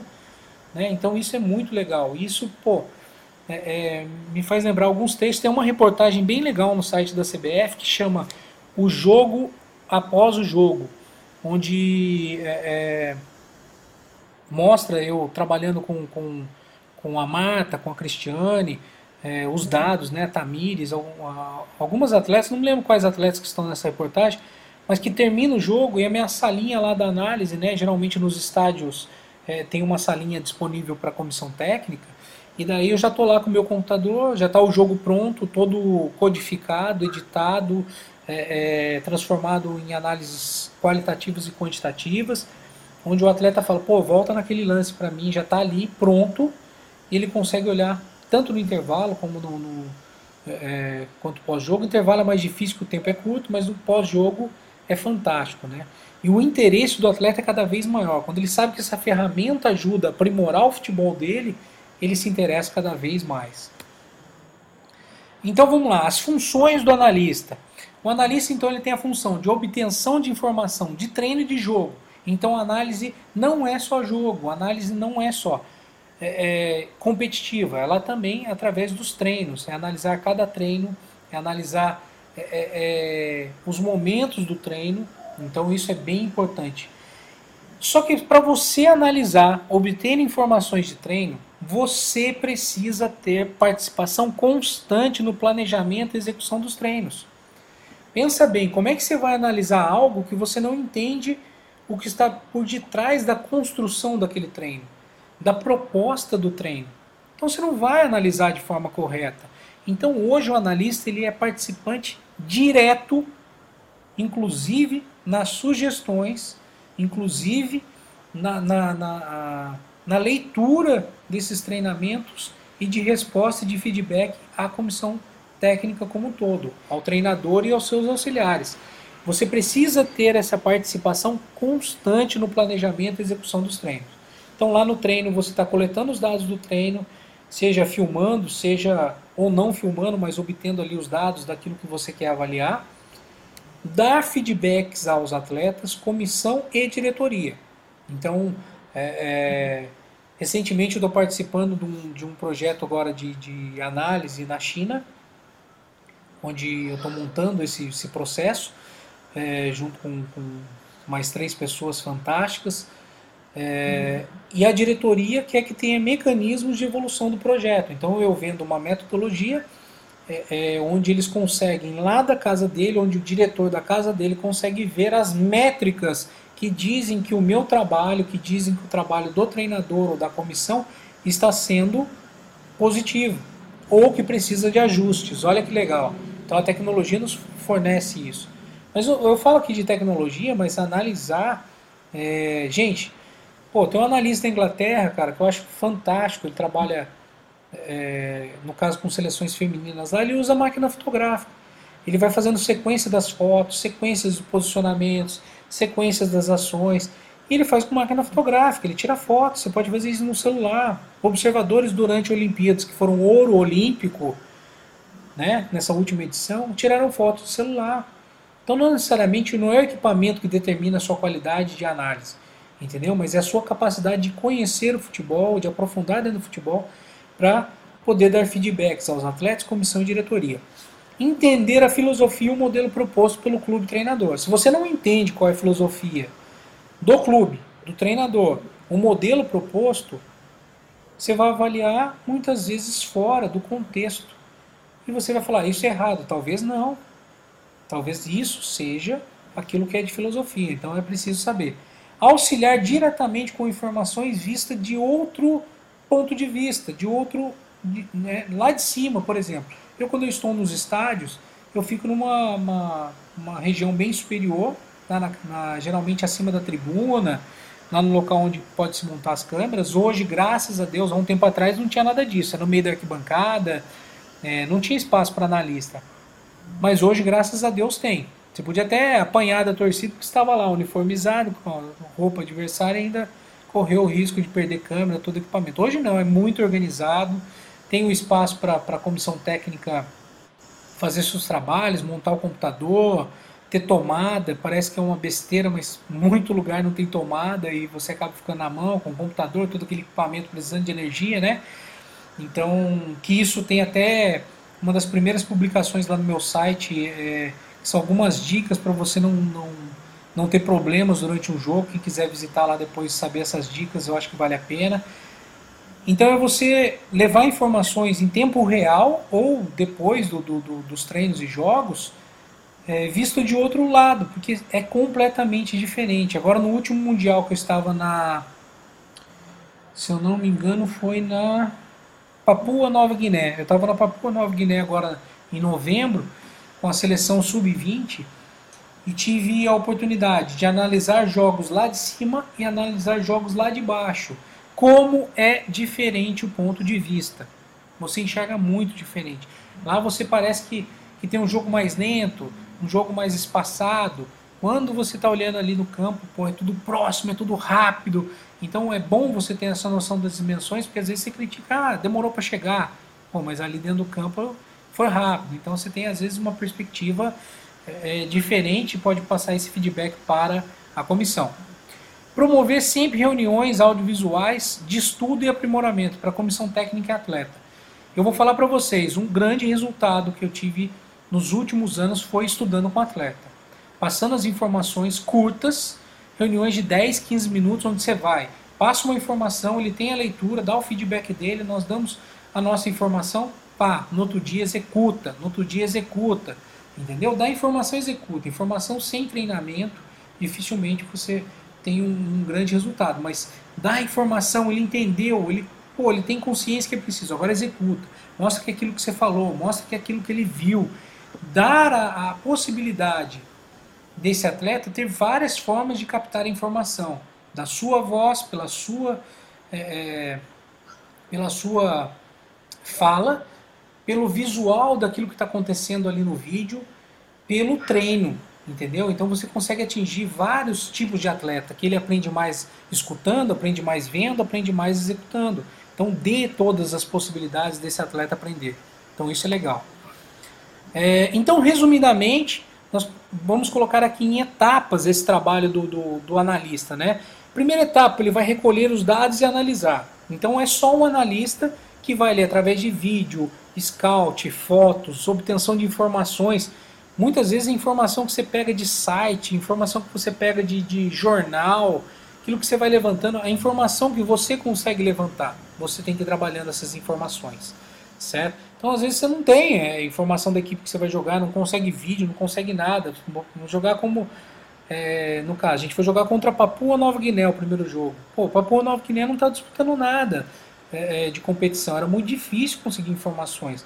Ah, mas a gente conseguiu. Daí eu fui e soube que a treinadora era americana, através de um site.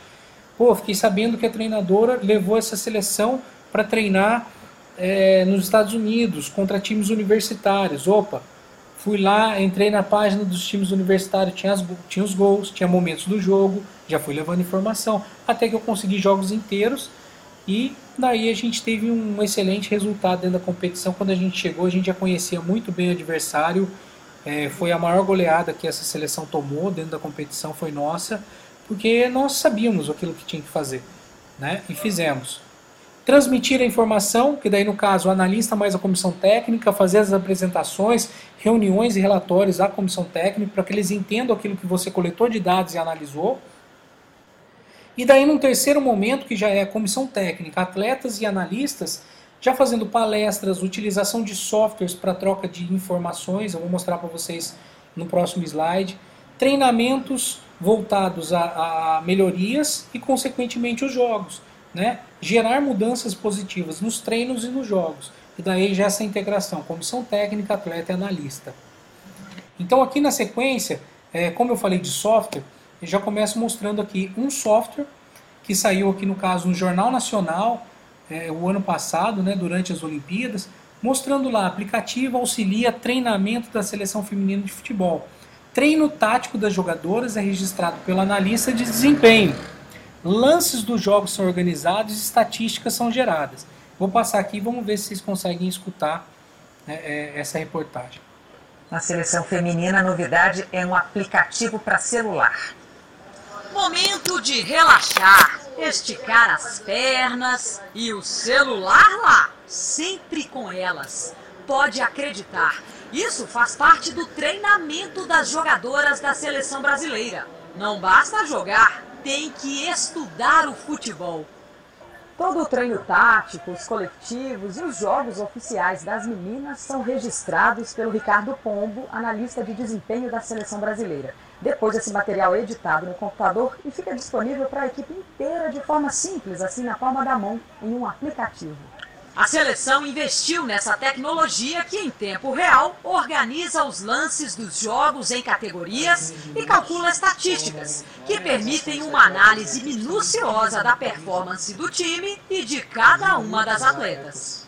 Ele já vai todo codificado para a atleta, ela pode ir diretamente na, na, nas ações que ela queira ver, é só clicar no botão goleiro que ela já tem todas as ações Principalmente naquele jogo que eu achei que eu errei muito passe, que alguma coisa errada aconteceu, eu tento entrar para estudar, para ver né, o que eu posso melhorar.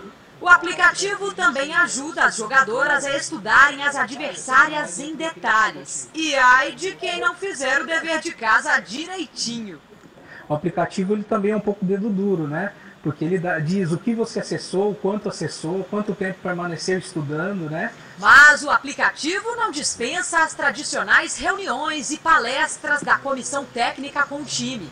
Sempre tem a preleção que ele mostra antes, tem o vídeo, a gente já acompanha pelo aplicativo e depois tem as palestras com ele e sempre ajuda muito. Uma ajuda moderna para a busca de um sonho antigo, o inédito ouro olímpico. Facilita demais, ajuda bastante. Então, legal. Conseguiram escutar aí, Léo? Sim, eu, já tinha, eu também já tinha passado esse. Eu passei para eles, eles deram uma olhada nessa, nessa informação, é, para que pudessem vir para cá preparados. Ah, legal. Isso tem lá no site, tem um link lá depois de várias outras reportagens bem legais para vocês conhecerem em termos de tecnologia, softwares que a gente utiliza. É, mas isso não é determinante na análise. Facilita, economiza tempo tá? É, muitas vezes eu passava um dia inteiro, dois dias é, é, analisando um jogo, analisando um treino, né? E hoje, como a, dinâmica dos treinamentos, você treina todo dia, é, você joga num dia, descansa dois, já joga de novo, a informação tem que se levantar de forma mais rápida. E a tecnologia facilita isso, é levar a informação de, de, de forma mais rápida. Então agora eu vou apresentar para vocês, de forma rápida, o que, que a gente fez aqui no Case Olímpico. Eu tenho acho que 10 minutinhos, né, Léo, para poder passar isso para vocês. Vamos tentar então passar aqui. Estamos com vídeo. Então tá bom. Temos. Ô, oh, beleza.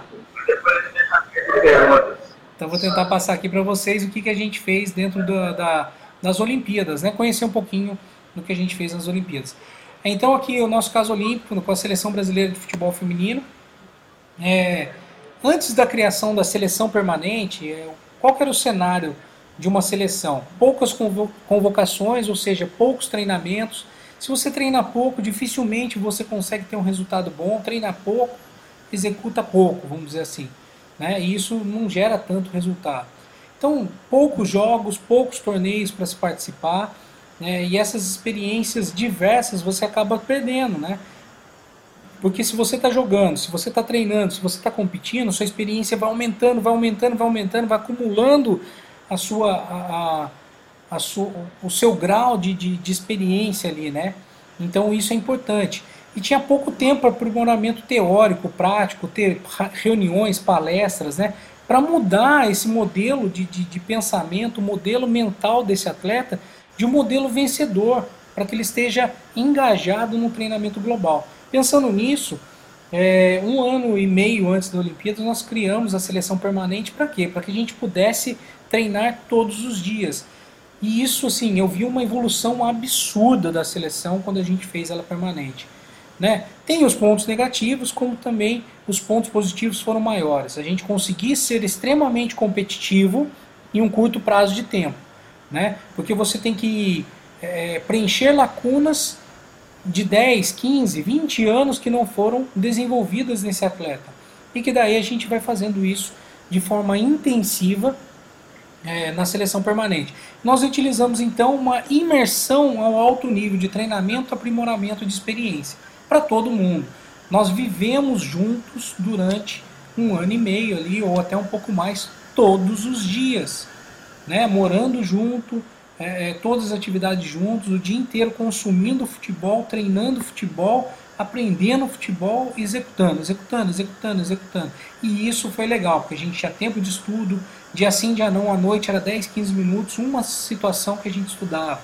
E isso ia se aprimorando nos treinos e, consequentemente, a gente viu uma evolução de uma equipe que, teoricamente, seria massacrada nos Jogos Olímpicos, né? que conseguiu dar uma resposta fantástica nessa última edição olímpica. Antes das Olimpíadas, né, é, eu utilizei aqui o, o eu utilizava esse software, talvez algum de vocês conheça, que é o Video Observer, que é um software de uma empresa portuguesa, que eu utilizava para registrar e analisar os dados. Né? Então, pré-Olimpíadas, eu utilizei muito esse software. Aqui só uma exibição de, de, dados coletivos, onde a gente pode ver aqui uma, uma rede de interação de atletas, né? ali como que os atletas se posicionavam no campo, a interação dos passes, todas as ações coletivas, ações técnicas, né? individuais e coletivas eu conseguia captar e também ter esse registro aqui é, de dados individuais. No caso aqui, um mapa de cores, muita gente chama isso aqui mapa de calor, viu? Mas na verdade é errado chamar isso aqui de mapa de calor, porque você não está mensurando o calor, você está mensurando é, através de cores o local de maior concentração das ações e menos concentrações das ações. Você não está mensurando o calor, então você está verificando o local onde esse atleta fez as suas ações. Então a gente tinha isso muito bem detalhado, todos os dados individuais e técnicos, né, dentro da é, dessa preparação pré-olímpica. Tomando um golinho de água aqui para continuar. Levantamento dos dados. Então, mas aqui, ó, esse foi um primeiro software que eu utilizei que eu acho fantástico. Utilizava também um software chamado um software gratuito que depois eu posso mostrar isso para vocês em um outro momento. Software gratuito de análise fantástico, fantástico, que chama Longomat. Eu usava antes do Video Observer. E também utilizava o Dartfish, que também tem uma versão ali de. de é, Como é que é o nome gratuito? Longomat. Plano? Longo, L-O. L-U. É, não, eu vou digitar aqui no chat para vocês visualizar ah, melhor aqui, ó. Vou colocar aqui. Longo match. Conseguiu visualizar ele? Ó? Então, esse é um software gratuito. Tem a versão premium, tem a versão paga, que é uma versão muito mais avançada, mas essa versão aqui é gratuita. E você consegue já fazer análises no mais alto nível com esse software. É fantástico, gratuito, fantástico. É... o outro qual foi que você falou? O outro é o, é o Dartfish. Deixa eu colocar aqui. Ele é o Dartfish. Que ele já usa mais para. É, você consegue instalar ele em dispositivo Android, em dispositivo iOS, né? Mas ele já é mais para o número, frequência de ações dentro da, da análise, né? Não é. Ele tem a versão paga, claro, que daí sim você projeta as análises, é, é, codificação, fracionamento, edição dos vídeos, daí a edição paga é muito bem avançada. E, e eu até convidei um, representante da, da Dartfish e, e desses softwares aqui para estar tá falando lá no meu site, no meu blog, sobre, sobre cada um dos, desses sistemas. Logo, logo vocês vão ter mais informação sobre isso. Continuando. Então, durante esse processo olímpico, eu fiz levantamento dos dados através de meus próprios registros, registros de outros analistas, então eu troquei muita informação com os analistas do mundo inteiro. Eu mandava vídeo que eu conseguia, eles mandavam o vídeo deles para mim através de nuvem. Usei uma plataforma fantástica, onde tem vídeos, análises prontas até, é, que chama Instat, e também através do YouTube. No YouTube existe transmissão de jogos, daí você faz a captura da tela, você faz é, é, baixa os jogos que estão lá no YouTube e você consegue levantar muitos dados, né? Então aqui é só um modelo da tela do Instat, aqui uma pesquisa recente, recente não, né? Pré-olímpica aqui feita dos Estados Unidos, e daí tem alguns dados estatísticos, não, não, não é isso que a gente vem falar hoje, mas só para ter uma ideia que esse Instat promove muita, muita, muita informação individual e coletiva. Inclusive, sábado agora eu vou estar em reunião com, com o dono da empresa aqui em São Paulo, para a gente conversar um pouquinho mais dessa tecnologia. Dados individuais, aqui você consegue ver comportamentos individuais nos últimos aqui, ó, quantos jogos dessa atleta, muitos jogos. E você começa a ter perfil, você começa a ter um índice que o Instat faz, por exemplo, para determinar a eficiência desse atleta, se ele está abaixo ou acima do índice, da média do grupo, da média da, das seleções, comparado às outras equipes, é fantástico. São ferramentas que, que são fantásticas. Daí agora durante as Olimpíadas. Durante as Olimpíadas foi assim, ó. Vocês podem ver aqui, é, é, os vermelhinhos são os dias de jogo, os azulzinhos também dia de jogo, vermelhinho feminino, azulzinho masculino. Então nós tínhamos ali entre um jogo e outro dois dias. Mas então, dentro desses dois dias, a gente já tinha que, por exemplo, jogava no Rio de Janeiro e o outro jogo era em Manaus, por exemplo, né? Então você tem o dia de deslocamento, desgaste do atleta, desgaste da. É, sai de, de, do Rio de Janeiro, vai para São Paulo, de, de Manaus vai para Belo Horizonte. Então essa sequência de viagens é extremamente desgastante. os jogos terminam tarde, você já tem que estar tá embarcando para outra cidade para dar tempo de você é, tentar se recuperar, já fazendo as análises, né? E daí a gente utilizava, por exemplo, dessa forma. Eu todo jogo fazia capturando as imagens. Eu acho que isso aqui foi é, não me lembro qual estádio que é eu acho que é Manaus, esse aqui é Manaus, é, onde eu estava ali capturando as imagens os dados do jogo. Todos os jogos que eu podia, dos adversários, o, o, o meu, eu ali já ia capturando as imagens ao mesmo tempo, então vocês podem ver na imagem que tem minha câmera, tem ali um tablet, né, um, um iPad com um protocolo de análise de jogo, o meu computador já capturando a imagem, já transferindo esses dados para um, a nuvem, é fantástico. Ali a televisão de, de, de, apoio do estádio, que a FIFA sempre coloca. Os dados numéricos, que são aqueles números que, que, que normais do jogo, que são fornecidos ali do jogo anterior do jogo é, atual. Pós-jogo, eu recebi um pendrive da FIFA com o meu jogo, né? E, e, depois a gente trocava essa informação com outras equipes do mesmo grupo ali. Eu passava o meu jogo, eles passavam o jogo deles a utilização de nuvem para transmissão de, de, de, dados, né? E eu utilizei para saber dos jogos de outros grupos que não era fornecido pendrive, nem era possível estar em outros estados filmando, né? O que, que acontece? Comitê Olímpico Brasileiro tem um trabalho fantástico, é, um, é um, uma das instituições que eu acho assim de tirar o chapéu em termos de tecnologia e organização e eles tinham uma parceria com a Hudl, né, da, da Sport Code, que é o software que eu uso hoje, que eu acho absurdamente avançado, né, porque ele faz aquilo que realmente eu quero e traz os números que realmente eu quero, as informações que eu quero, que o clube quer, que a equipe quer. Então, ele, ele é, um, é, um, é uma plataforma que você desenvolve a sua informação. Oi?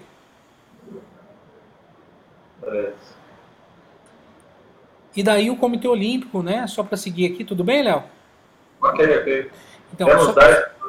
certo. A central do, de tecnologia do Comitê Olímpico, eles, eles trabalharam capturando todas as imagens de todos os esportes que estavam acontecendo naquele momento. Então eles tinham ali para analisar.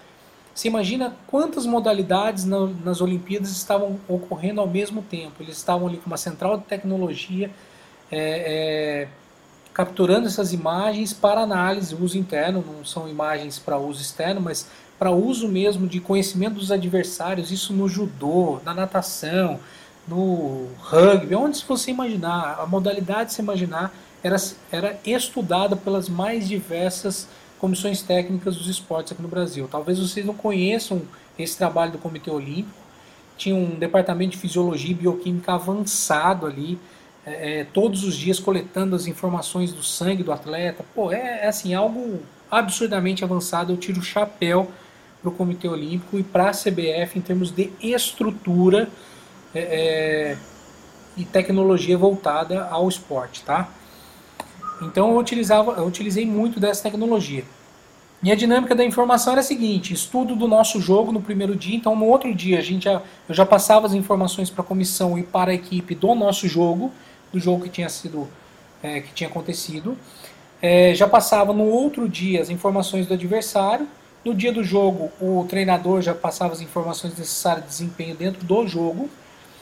Eu utilizava o aplicativo Huddle, né, que é aquele aplicativo que vocês viram na reportagem logo atrás.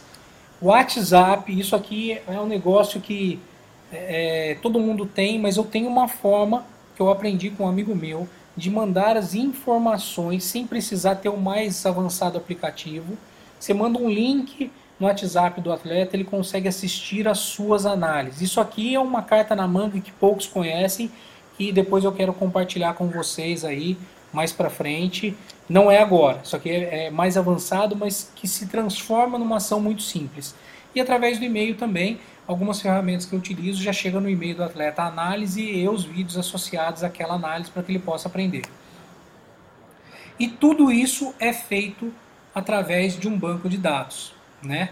Então, é, esse banco de dados fica numa nuvem, né, que no caso nós utilizamos lá dentro da seleção Hudl. Hoje, é, eu, eu deixei a seleção, não sei se eu falei isso no começo ou, ou falar, eu deixei há cerca de um mês e meio a seleção, Léo, e aos alunos que estão aí, porque assim, eu tenho uma proposta dentro de mim que é compartilhamento da informação. Então, estou é, é muito feliz nesse momento que eu estou conseguindo voltar da aula, porque eu dava aula em outras universidades antes de entrar nesse ciclo olímpico, que foi de Londres até Rio 2016, saí agora coisa de um mês e meio atrás da, da, da CBF. Mas a minha proposta sendo atendida o quê? Porque eu estou estudando e compartilhando aquilo que eu sei. Eu acho que o mais importante dentro da minha missão de vida, é aquilo que eu quero deixar de legado para os meus filhos, é, é, é, compartilhamento das melhores informações, daquilo que você sabe. Não guarde para você, compartilhe. Então, é, isso eu tenho meio que missão de vida, tem, tem sido o que eu trabalho todos os dias e pretendo trabalhar para o resto da minha vida dessa forma. Não é à toa que eu fui estudar, fazer mestrado, doutorado, porque eu tenho essa essa missão mesmo de, de, de compartilhar. É, então, até então, a, o que eu sei, todos esses dados eles são dentro da, da, da nuvem, né? Ficam ali dentro da nuvem.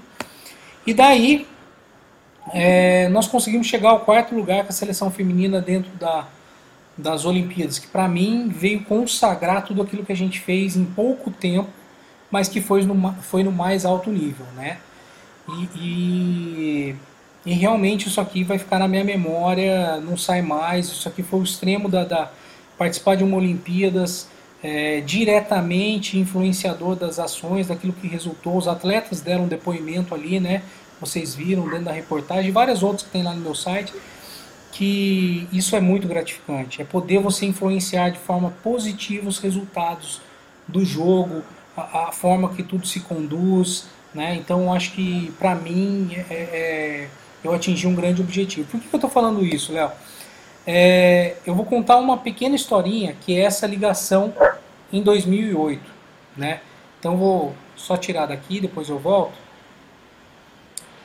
Eu recebi uma ligação em 2008, é, não vou falar quem, nem, nem, né, nem onde, tal, não vale a pena, mas que realmente foi um momento que, putz, para mim foi muito triste, cara porque essa pessoa ligou para mim, eu era fisiologista já em, em, na, na, época em São José dos Campos, com o futebol feminino até, e essa pessoa falou para mim, pô, você vai para as Olimpíadas agora, como fisiologista, cara, eu, naquele momento ali, eu, quando eu desliguei o telefone é, é, ali com, com essa pessoa, cara, eu comecei a, a chorar, chorar, chorar, e, e assim, de uma felicidade, um, um uma, um reconhecimento que eu tive é, é, dentro do, do, daquilo que eu fazia, né? Então, putz, você que está trabalhando todo dia, é, você quer que aquilo que você faz, aquilo que você tem de missão, seja correspondido, né? É, e daí, quando eu recebi esse telefonema, veio uma, assim, uma, uma, uma ilusão para mim. E isso não se concretizou, cara. Em 2008, é, falaram comigo, não, não tinha nada a ver, não tinha Ninguém nem da seleção sabia disso, não, nada, nada. Foi só assim um, uma ligação que, que me gerou uma expectativa imensa e que me deu uma frustração imensa. Por que, que eu estou falando isso? Porque desde esse dia eu poderia ter me abatido, desistido de muitas coisas tal, e, e eu tenho tido desde aquele momento muito foco para ter é, o resultado da minha vida, né? Então, quando a gente fala de foco, você imagina assim: você está com uma lanterna, você ilumina num, num grau de, de, de, de amplitude né, e maior. Mas quando você está com um raio laser, né, cara, você está concentrado dentro do, do, do, foco ali e aquilo, a chance de você conseguir a, a, aquilo que você deseja. Imagina eu, era fisiologista, tinha um sonho de chegar a uma seleção, de, de participar de uma Olimpíadas, mas sei lá, era como que eu ia chegar, como é que ia ser difícil, cara. Eu fui trabalhando para isso, fui estudando para isso, mergulhei de cabeça e, e veio esse momento aí de, de, de, frustração na minha vida. Eu falei, não, eu vou continuar, eu vou. Eu tenho que ser maior, eu tenho que superar, eu tenho que conseguir, cara.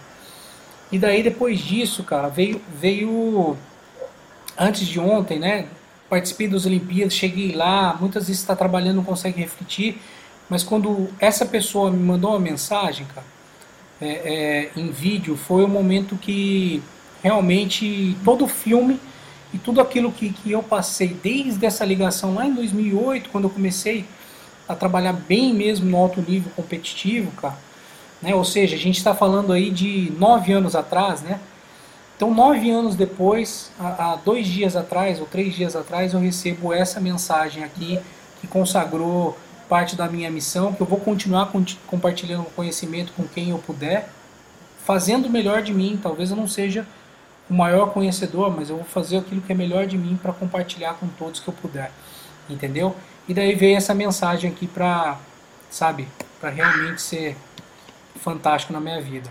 Simplesmente a maior do mundo, a maior da história dentro de seleções de clube, falando isso aqui.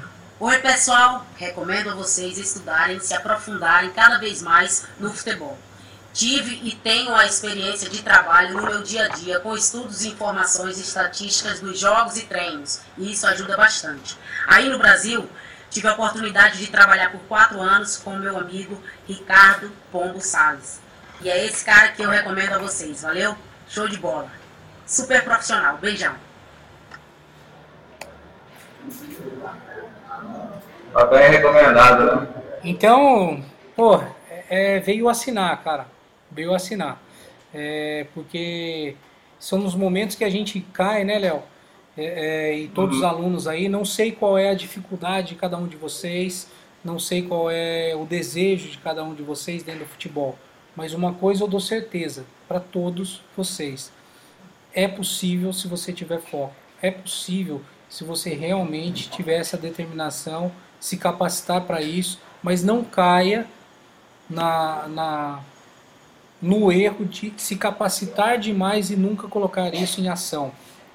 Coloque o que você sabe, mesmo que seja pouco, coloque em prática, execute, aprenda na execução. Então é isso, pessoal. É, muito obrigado. Vou deixar aqui para vocês é, é, esse espacinho final para pergunta. É, tem o meu contato aqui é, novamente é, o site que vocês podem entrar em contato comigo o tempo inteiro, que é www.ricardopombosales.com.br. Contato é o meu e-mail, né? Contato arroba. E daí é, é, vocês podem aí entrar em contato comigo, fiquem à vontade. E daí a gente vai é, trabalhando mais informações, eu vou ajudando vocês naquilo que for possível dentro da minha agenda, né, que tem uma série de, de trabalhos a, a, realizar durante o dia a dia. E mas a gente vai é, da melhor forma junto com vocês. Deixa eu